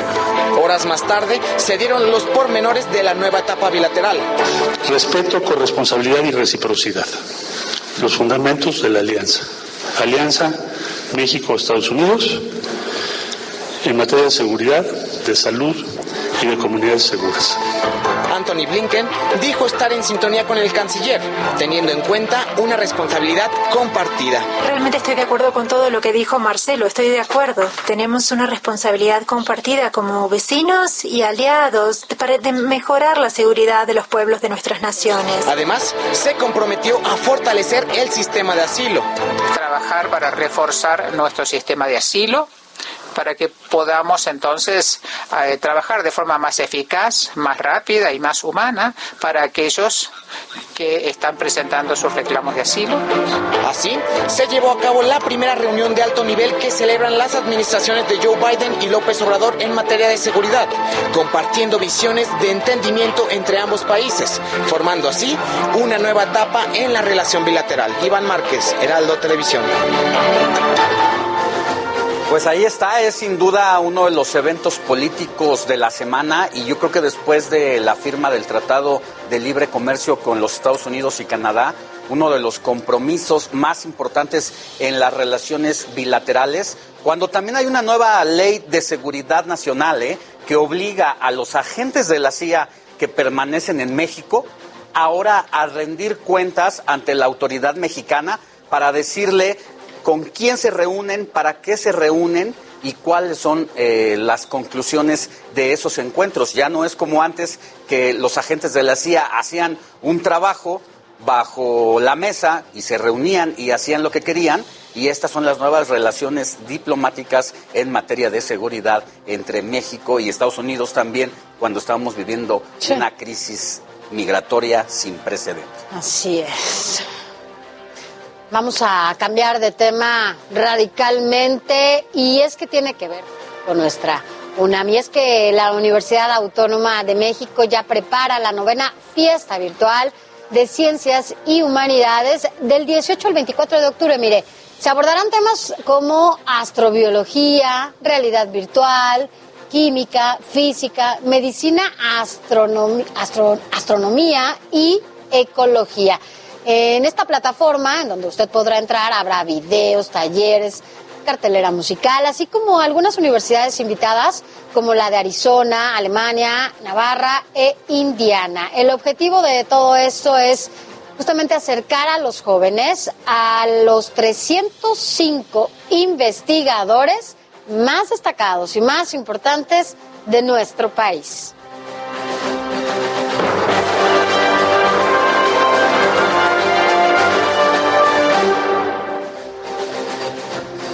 Bueno, para conversar más sobre esta fiesta de ciencias y humanidades, saludamos con gusto a Felipe Sámano. Él es coordinador de vinculación y relaciones institucionales de la Dirección General de la Divulgación de Ciencia de la UNAM. Mi querido Felipe, un gusto saludarte y reencontrarte de nuevo. ¿Cómo estás?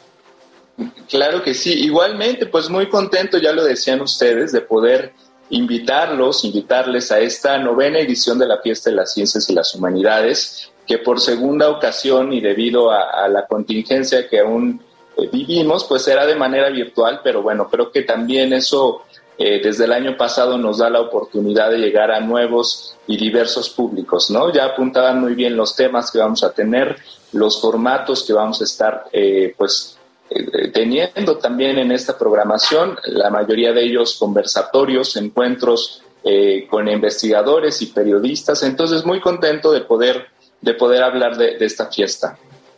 ¿Cuál es eh, la forma en la que podrán incorporar o entrar a esta, a esta plataforma para quienes nos están escuchando? Ya les dijimos los temas, pero ¿cómo pueden acceder al calendario, a toda esta información que ustedes van a tener ahí? Claro que sí, pues va a ser a través de las redes sociales, de primero de divulgación de la ciencia de la UNAM, del Museo Universum, del Museo de la Luz y de Ciencia UNAM. Y bueno, hay un micrositio, lo decían también ustedes, son más de 100 actividades entonces, eh, van a poder encontrar toda la programación en www.dgdc.unam.mx, diagonal la fiesta. Y bueno, van a poder eh, conocer todo lo que tenemos. Es un programa completo que empieza en la mañana y concluye eh, pues ya en la tarde. Entonces, lo único que tienen que hacer es, sintonizar en el momento que, deseen la actividad en la que quieren participar y bueno, van a tener esta posibilidad de, interactuar y de dialogar con muchos eh, investigadores, que es parte del sentido de la fiesta, ¿no? Era cómo acercamos a, los y las jóvenes y en general a la sociedad, a los científicos, a estos seres de ciencia que a veces pues parece que están muy lejanos a nosotros, que son casi iluminados, pero que bueno, finalmente eh, se van a dar cuenta que la ciencia está en todos lados, que nos toca día a día y que la idea de este evento eh, es justamente eso, ¿no? Acercar e interactuar. Entonces muchas de las actividades pues van a poder hacer preguntas en vivo a través de redes sociales. Ha habido también un desplazamiento a nuevas plataformas como Twitter, ¿no? Con los Space, TikTok. Entonces, bueno, creo que es parte de lo que pues vamos a estar. Estas plataformas que además están muy familiarizadas con los chavos, con las chavas, en donde justamente podrán entender la ciencia de otra manera, ¿no? Porque a veces hablar de ciencia y todos ¿Cómo? Hay mucha gente que no le entiende y ya ves que hay algunos que incluso, mira, no, no vamos a entrar en temas polémicos aquí, pero bueno, no están tan familiarizados con la ciencia. Como no la entienden, pues la hacen a un lado, ¿no? Así es, un, y justamente la temática de, la, de la fiesta este año es redescubramos las ciencias y las humanidades. Creo que después de la pandemia y todo este año, pues hemos incorporado también a nuestro discurso palabras de ciencia el tema de las vacunas que ha sido tan importante. Entonces, eh, pues la idea es que, que, muchos de los conversatorios, de las actividades que tenemos, es justamente revalorar ese, ese sentido, la importancia que tiene en nuestro día a día. Y algo muy importante, por primera vez vamos a tener la mitad de actividades de ciencias duras y de humanidades, que era algo que no había pasado anteriormente. Generalmente por ser una institución de ciencia, pues había más orientados a química, física. Hoy por primera vez van a participar el mismo número de, actividades de humanidades y también en paridad con mujeres, que eso sí era algo importante que habíamos alcanzado la vez anterior y para ahora pues vamos a poder también hablar de temas eh, con investigadoras, ¿no? Entonces, eh, eh, algo importantísimo es que en el micrositio van a poder hacer un preregistro y van a poder también participar por kit de divulgación, boletos para el Museo Universum. No es necesario hacer el preregistro, digamos, uno puede acceder, acceder a las actividades de manera libre, pero bueno, también se van a dar dinámicas a través de redes sociales en la cual pueden participar, ¿no? Pues interesante este acto, Felipe Sámano, sobre todo, no quiero caer en polémica, pero el contexto en el que está viviendo el país es imprescindible eh, dejarlo pasar. Eh, una situación complicada la que enfrentan 31 investigadores, eh, científicos del país y cuando también los presupuestos para esta materia siguen sin cumplir pues, los estándares que marcan los cánones internacionales. Sí, por supuesto. Creo que creo que sobre el caso que mencionas, bueno, la universidad se ha pronunciado, las distintas facultades eh, e instituciones lo han hecho. En este caso sí creemos eh, que, es importante hablar de ciencia y por eso también decía yo hace un momentito, ¿no? El sentido de la fiesta es justamente eso, que la gente en su día a día revalore y entienda la importancia eh, que tiene en nuestro día y creo que también algo, algo que nos está permitiendo esta virtualidad eh, y, que tiene la ciencia, bueno, es que, es que al verla te maravillas, ¿no? Y a lo mejor es un poco lo que se ha perdido eh, ahora a través de las redes sociales, pero también nos da la oportunidad de llegar a más gente, ¿no? A, nuevas ciudades, o, eh, casi cualquiera que tenga una conexión a Internet, pues va a poder sintonizar la fiesta, incluso en otras regiones del mundo, ya lo decían ustedes, se incorpora la universidad de Alemania, la autónoma eh, de Chiapas. Entonces, bueno, a nosotros nos da mucho gusto poder hacer esto porque es justamente de la mano de los centros, institutos de investigación de la UNAM y que los investigadores también a través de la fiesta tienen un espacio para dar a conocer su quehacer científico y los proyectos de investigación más, más interesantes que se desarrollaron este año en la universidad, ¿no? Así es.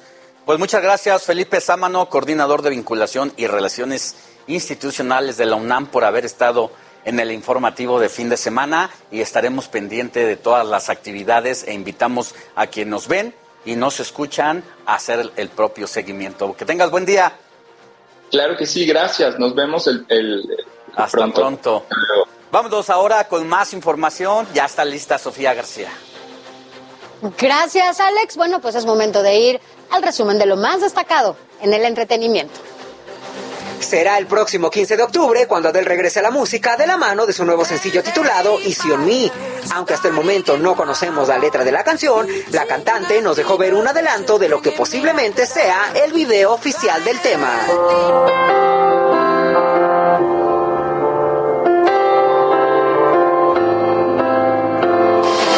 Meses de no pisar suelo mexicano, Morat regresa a Monterrey, Nuevo León el próximo 31 de octubre con su gira A Dónde Vamos.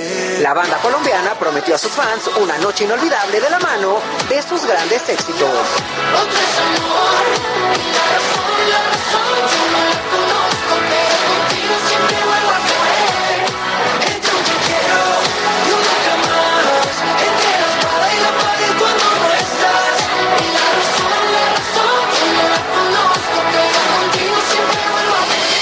Darse a conocer la suspensión del padre de Britney Spears como su tutor, la cantante decidió romper el silencio y agradecer el apoyo de todos sus fanáticos.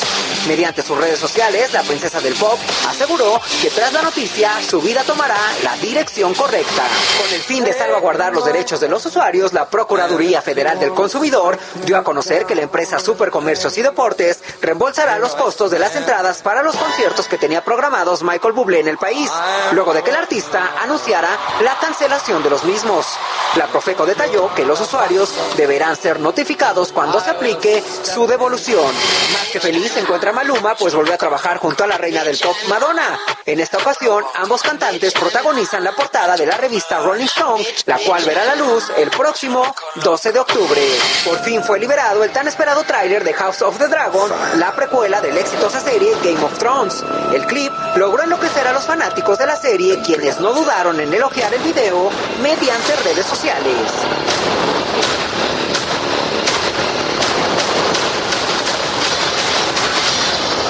Dreams didn't make us kings. Dragons did.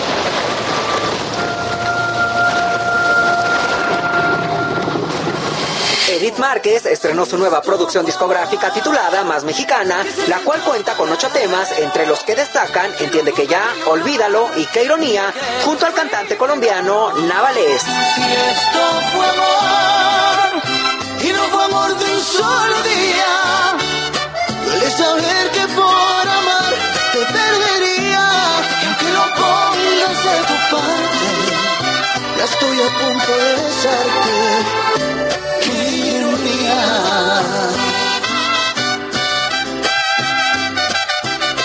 Israel Morales, Heraldo Televisión.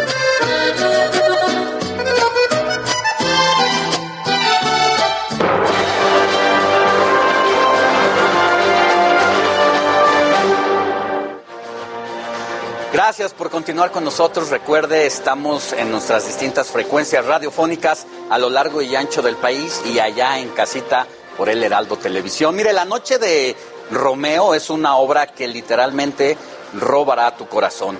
Hoy Susana Alexander nos platica un poco más acerca de esta puesta en escena. Y bueno, sobre todo, Susana, usted casi 70 años de carrera artística, primera actriz y además la reina del streaming. Así es. Compártanos Así la fórmula, compártanos la fórmula, por favor.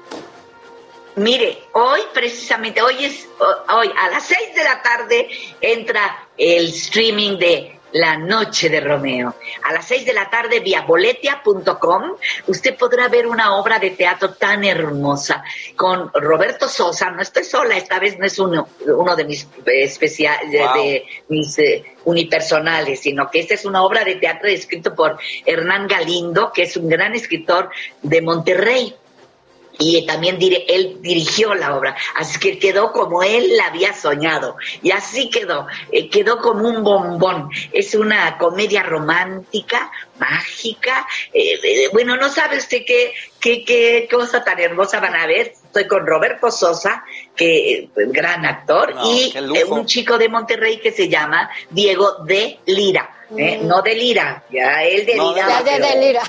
Susana, Sí, de siempre... Lira, ya le dije. ¿Cómo lo de ¿Sí? Susana, siempre nos ha sorprendido, sí, en el teatro, en la televisión, que la verdad es que hay que reconocerlo y hay que decirlo, como decía Alex, primera actriz, además todo el mundo lo sabemos, pero sin duda tuvo que adecuarse a estas nuevas formas para llegar a la gente y para llegar a, a sus seguidores, ¿no? Y no perdernos eh, de estas oportunidades de seguirla viendo ¿Qué tan difícil fue aprender y reaprender a estar con la gente de esta manera? Pues viera usted qué feliz soy con el streaming porque sé que llego a todas partes. Como dijo hace un momento el científico de la universidad, que, que- que- que llegamos a todas partes. Esto de streaming, esta, esta nueva eh, herramienta es extraordinaria. Porque, mira, esta noche, esta tarde a las seis, ah, le quiero decir que empezamos a las seis de la tarde, pero que no vaya usted a pensar, ay, qué lástima, no la voy a poder ver con lo que me hubiera gustado. Me moría de ganas, porque así me dicen, ¿no? Ay, me moría de ganas, de verdad, pero fíjese que hoy a las seis no voy a poder porque apenas salgo del trabajo. Y eh, no se preocupe, me va a poder ver, no se muera, no se muera. No, porque corremos por 48 horas. El streaming corre, a- empieza a las 6 de la tarde y después 48 horas se sigue, así es que usted me va a poder ver cuando usted quiera. El domingo a lo mejor con toda su familia, porque es para toda la familia. Es una obra tan exquisita, tan, tan, eh, mire, yo le digo que es un bombón esa obra. Es eh, hermosa, hermosa. Eh, ay, de- con un estilo muy particular, muy particular eh, y una comedia romántica donde el amor ahí es lo que predomina. Pero aparte de eso, eh, es, eh, eh, está hecha con mucha magia, porque pasan cosas, ya lo verán, ya lo verán, no. Eh, Empieza hoy a las 6 de la tarde, vía boletia.com, el gran estreno de La Noche de Romeo. La Noche de Romeo a las 6 de la tarde corre por 48 horas. Así es que el domingo a lo mejor, mira, además está, me gusta el streaming, porque todo el mundo está en primera fila. Ahí nada de que, ay, no sabe, me tocó hasta atrás de verla, hasta allá atrás. Yo que tenía tanta gana, todo mundo en primera fila. Puede usted además comer papitas, ya ve que, que es muy molesto en el teatro, no puede Estar escuchando acá. Ajá. No, imagínese la bolsita de las papitas con ganas de matarlos. No, no, no, no, no, no.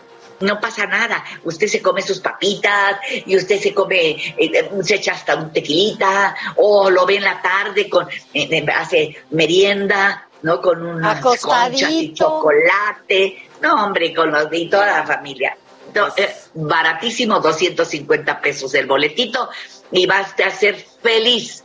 Va a quedar con un sabor de boca tan dulce como si se hubiera comido un bombón. Así es. Susana, pues gracias, vamos a estar muy atentos, vamos a seguirla un poco para complementar lo que decía mi compañera Sofi, el tema del teatro en, la, en tiempos de pandemia donde precisamente este trabajo actoral en el teatro es el contacto con la gente clave, Exacto, los el calorcito. los rostros, porque de eso depende su capacidad eh, para ir adaptándose al momento, pero que ahora lo haya hecho en streaming, mis respetos, y que se esté eh, pues readaptando a las nuevas formas. Un aplauso para usted y ahí vamos a estar muy atentos. Que tenga buen día. Y lo mismo para ustedes, un beso y todo mi amor. Gracias. Hasta luego. Gracias, Susana Alexander. Que así sea. Pues ir al teatro siempre es rico, ¿no? O sea, la verdad, también y esta posibilidad y este contacto. Pero bueno, Y no tardará en regresar a teatro en público ahí presente.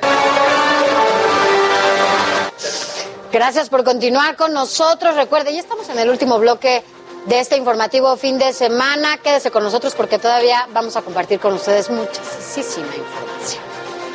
Y ya.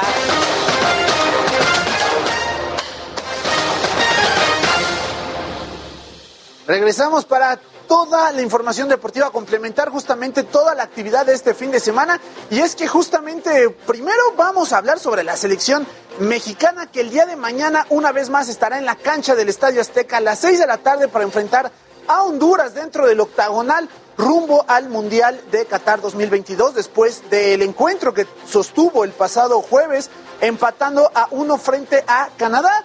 Por lo cual, pues bueno, esa es la nueva oportunidad para que México sume de a tres.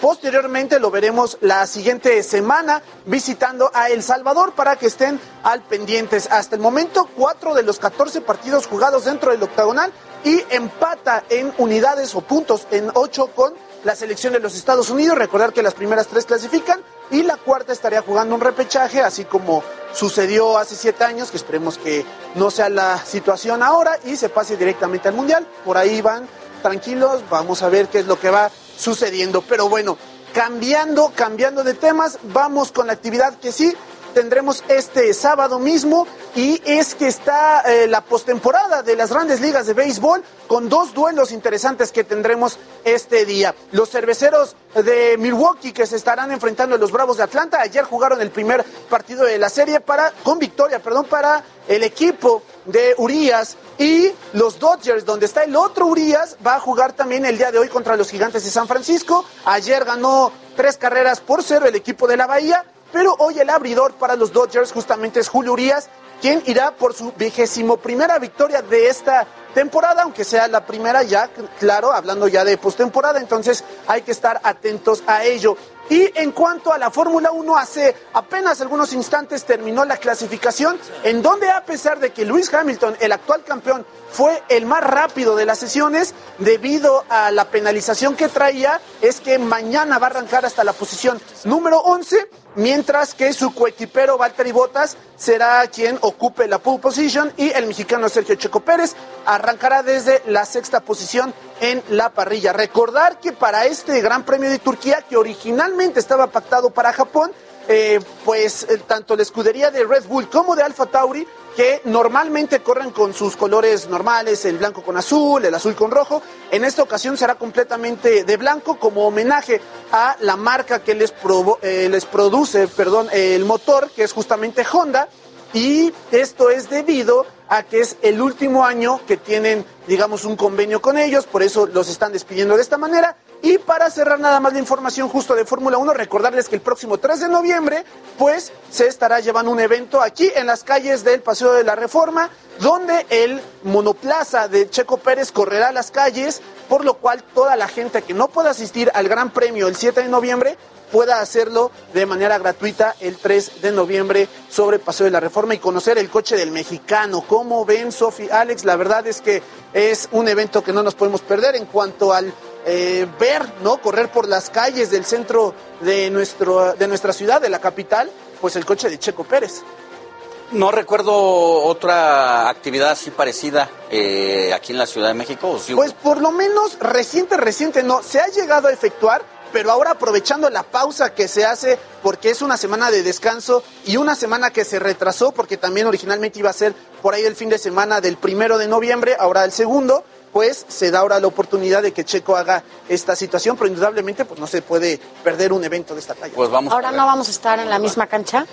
Pues no. Ayer jugó América Bueno. Pumas en un amistoso y para que vean, sí quiero a Sofi, que soy ¿No lo objetivo. reconoces hasta ahorita que lo te digo? ganó. Pues sí, amistoso, obvio. pero es amistoso. Amistoso, Para Pero que es amistoso, vean. No estuvo No, chulo, pues sí, ya. Ay, ya. Pero bueno. No voy a hablar del bullying que me hacen aquí, pero bueno, gracias. Oye, pero el domingo la- la- lo disfruté mucho el partido. Yo también. Sabes que fui a una con unos amigos y era el único americanista entre siete Pumas.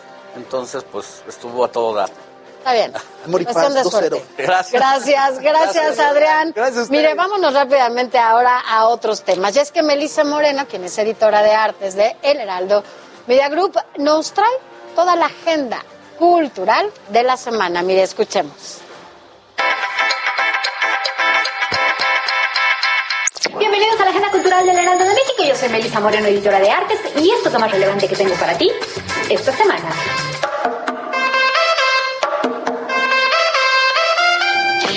Oscuro donde no pueden ponerse las cosas es la primera exposición monográfica de Anna Torps en América y se presenta en el Museo Universitario Arte Contemporáneo. A partir de la dialéctica entre imagen y texto, la artista profundiza en el acto de la percepción para indagar sobre las convenciones históricas implícitas que la acompañan. El sonido y la gestualidad son ejes principales de su obra y la repetición de sonidos y la presencia de la voz cobran cuerpo en su obra y aparecen como nuevas maneras de aprender el mundo. Espacio Oscuro donde no pueden ponerse las cosas estará en el MOAC hasta el 27 de febrero del próximo año.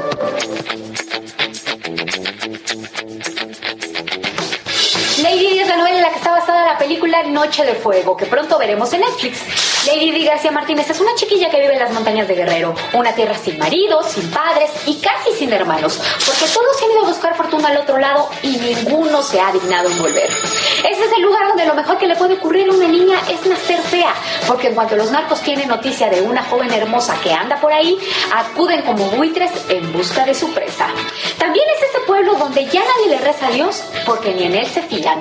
Pese a todo esto, en ese infierno Lady Di crece rodeada de amigas que sueñan con un futuro más esperanzador, además de tener una madre entrañable capaz de robar, maldecir y reír cuando le vienen gana. Lady Di de Jennifer Clement es editado por Lumen.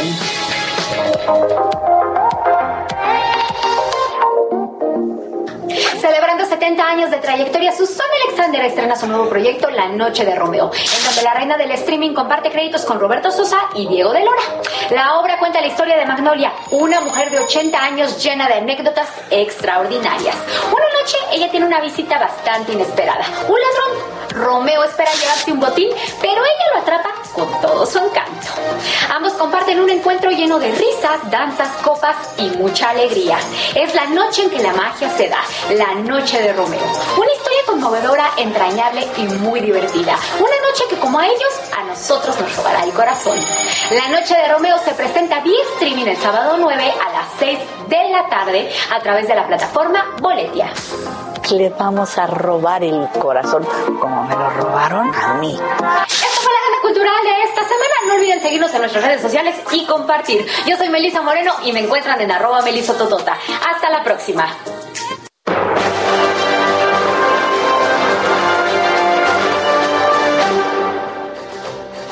Hoy nos acompaña Rubén Camarillo, él es compañero, fotógrafo y nos viene a platicar su, sobre su exposición fotográfica. Esto no es un retrato y además documentalista. ya estás estrenando esta exposición, mi querido Rubén. Primeramente, Cuéntanos. muchísimas gracias por el espacio. Un honor estar aquí con ustedes. Sí, la obra eh, realmente se, se- se inauguró el 29 de septiembre y el primer jueves que ya lo pudo ver la gente fue el día 30.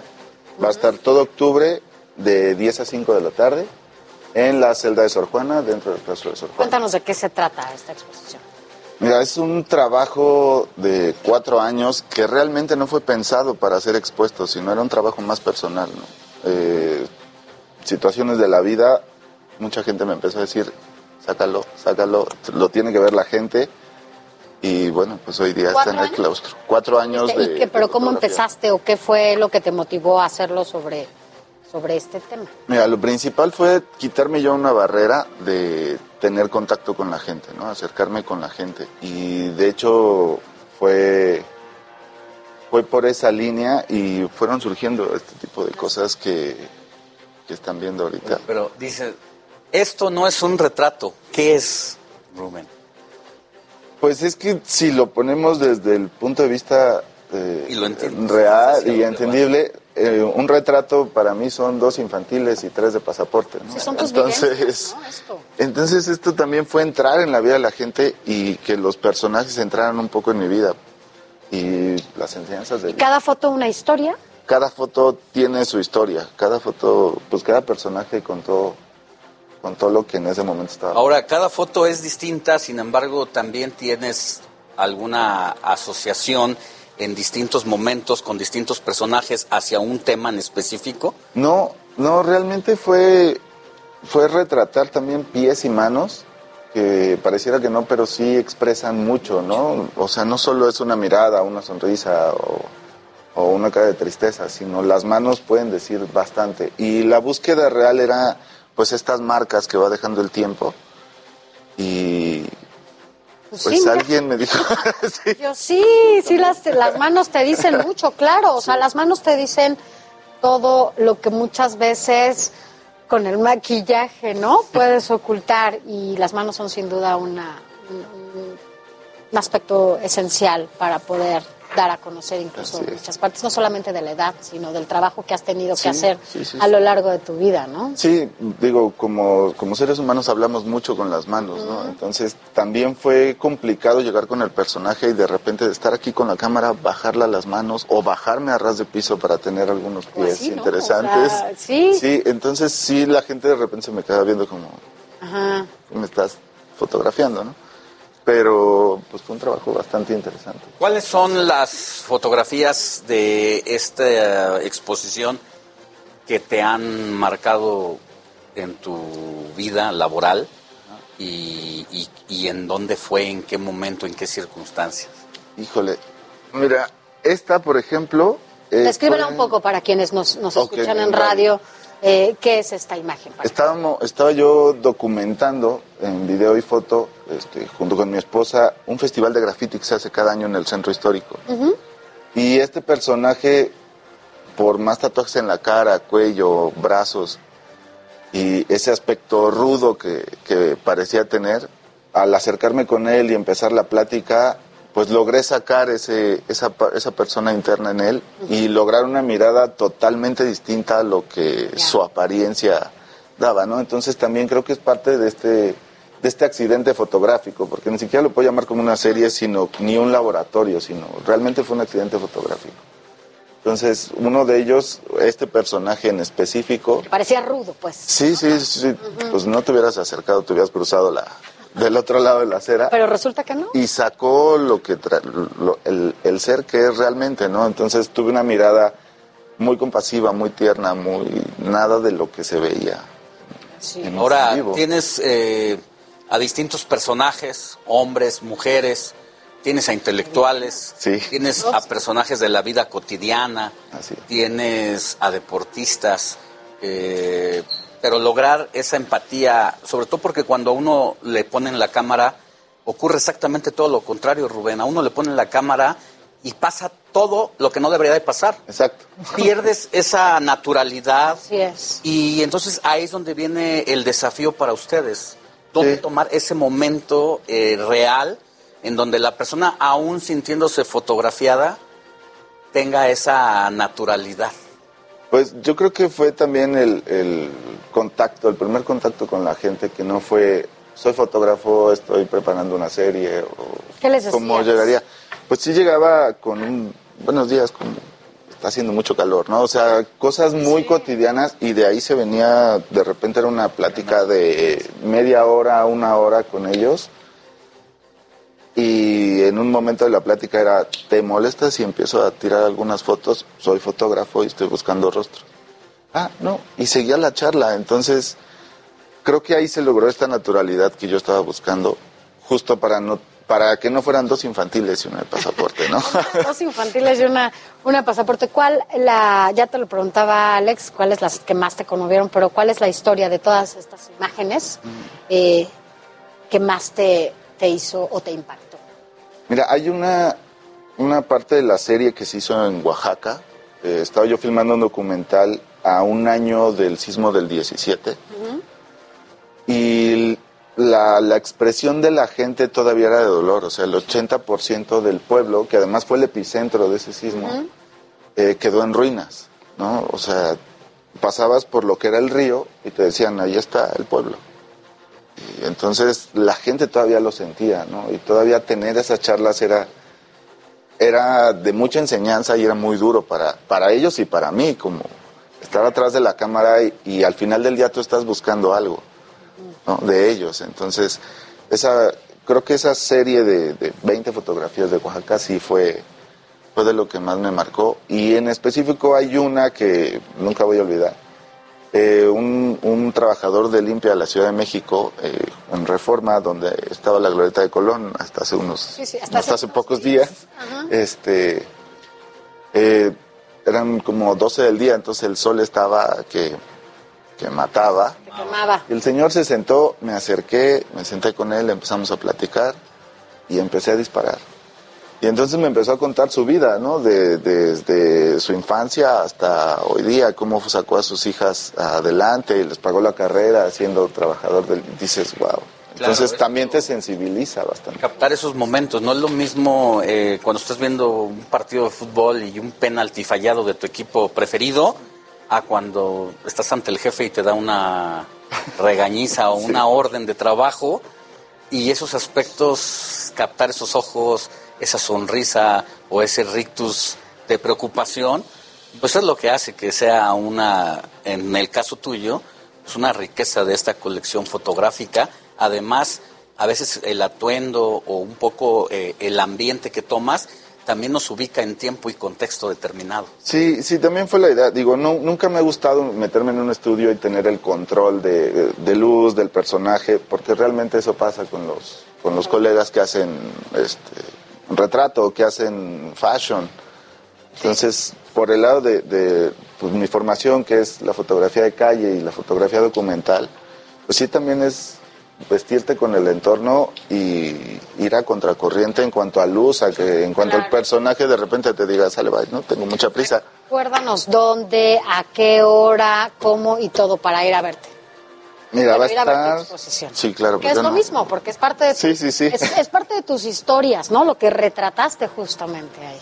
Mira, va a estar todo octubre de 10 a 5 de la tarde, martes y jueves, en la celda de Sor Juana, dentro del claustro de Sor Juana.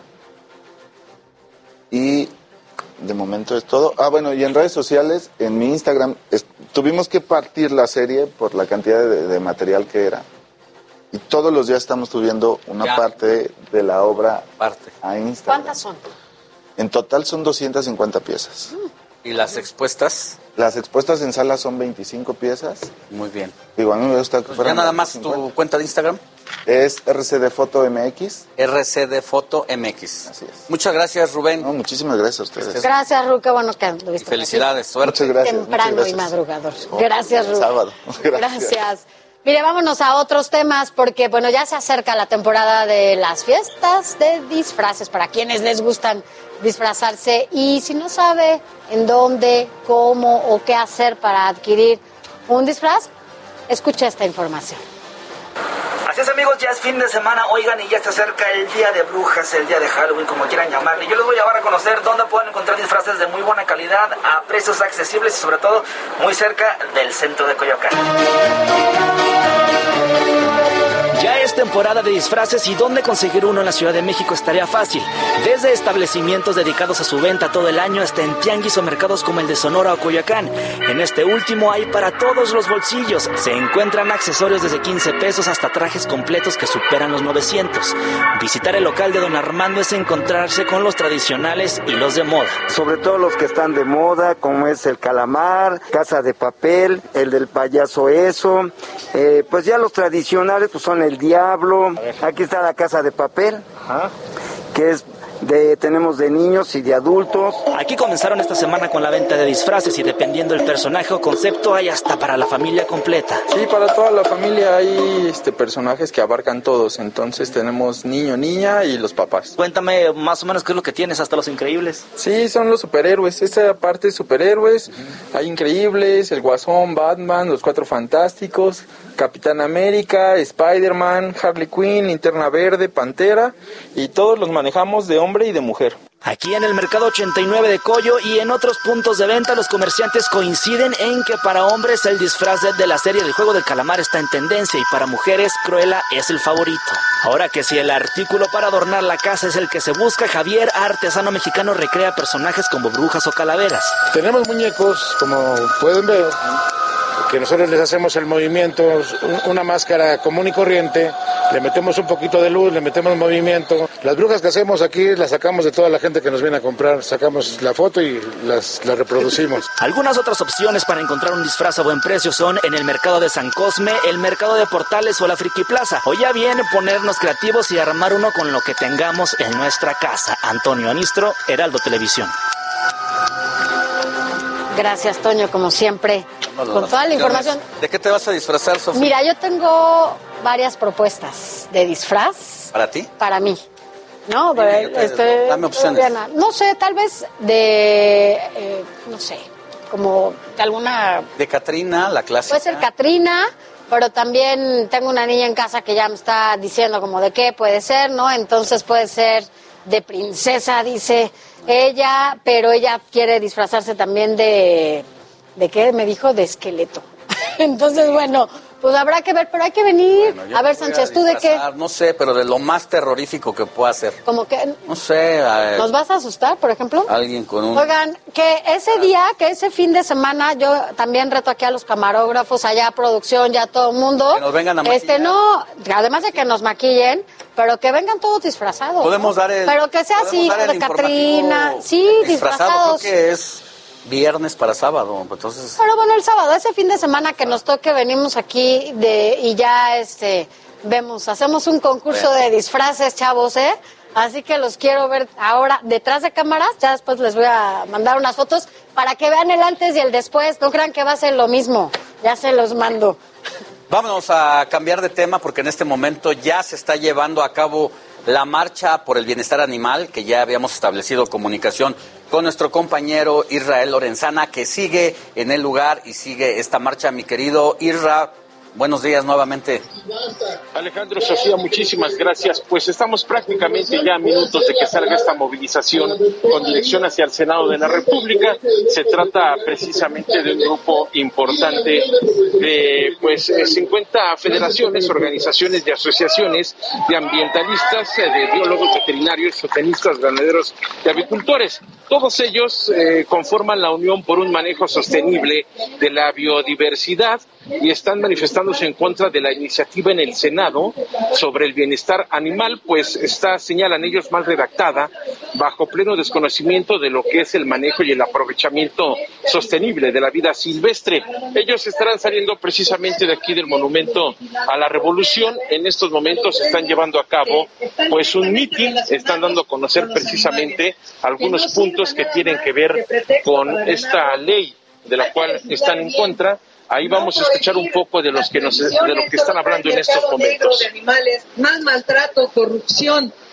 Necesitamos hacer leyes que sean regulatorias leyes bien hechas, bien asesoradas, donde estamos participando todos y cada uno de los grupos que estamos directamente involucrados. Pues Sofía Alejandro, en estos momentos estamos escuchando precisamente parte de los puntos que estarán exponiendo en el Senado de la República, por supuesto, para dar a conocer la inconformidad bajo esta ley. Rápidamente vamos a platicar con la encargada de la comunicación social, quien en estos momentos está, por supuesto, aquí en la Monumento a la Revolución. ¿Cuál es tu nombre?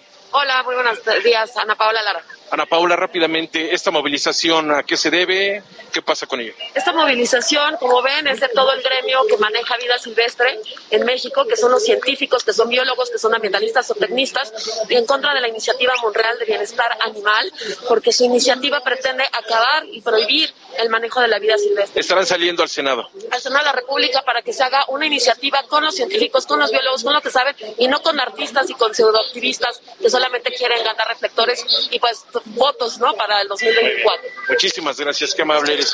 Pues Sofía Alejandro es parte de lo que está ocurriendo en estos momentos aquí en el Monumento a la Revolución. Nosotros, por supuesto, vamos a permanecer al pendiente. Y por último, bueno, pues también dar a conocer que sobre el Paseo de la Reforma estará saliendo una movilización hacia el Zócalo. Esto procedente del Ángel de la Independencia, hay que tomarlo en cuenta. Es la información que les tengo. Gracias, Israel. Seguimos pendientes. Buenos días. Hasta luego. Y pues ahí está este reclamo que hacen distintas asociaciones y federaciones, sobre todo porque dicen que en lugar de ayudar perjudica, al sector y a la industria. Así es. Que tengan buen día. Muchísimas gracias, Sofía García. ¿Mañana dónde? ¿A qué hora? Mañana en el radio La Noticia no descansa de 7 a 10 de la mañana por las distintas frecuencias radiofónicas del de El Heraldo Media Group en el informativo fin de semana. Que tenga buen día. Bonito sábado. Bonito sábado, ya vámonos a desayunar. Vámonos por los tacos.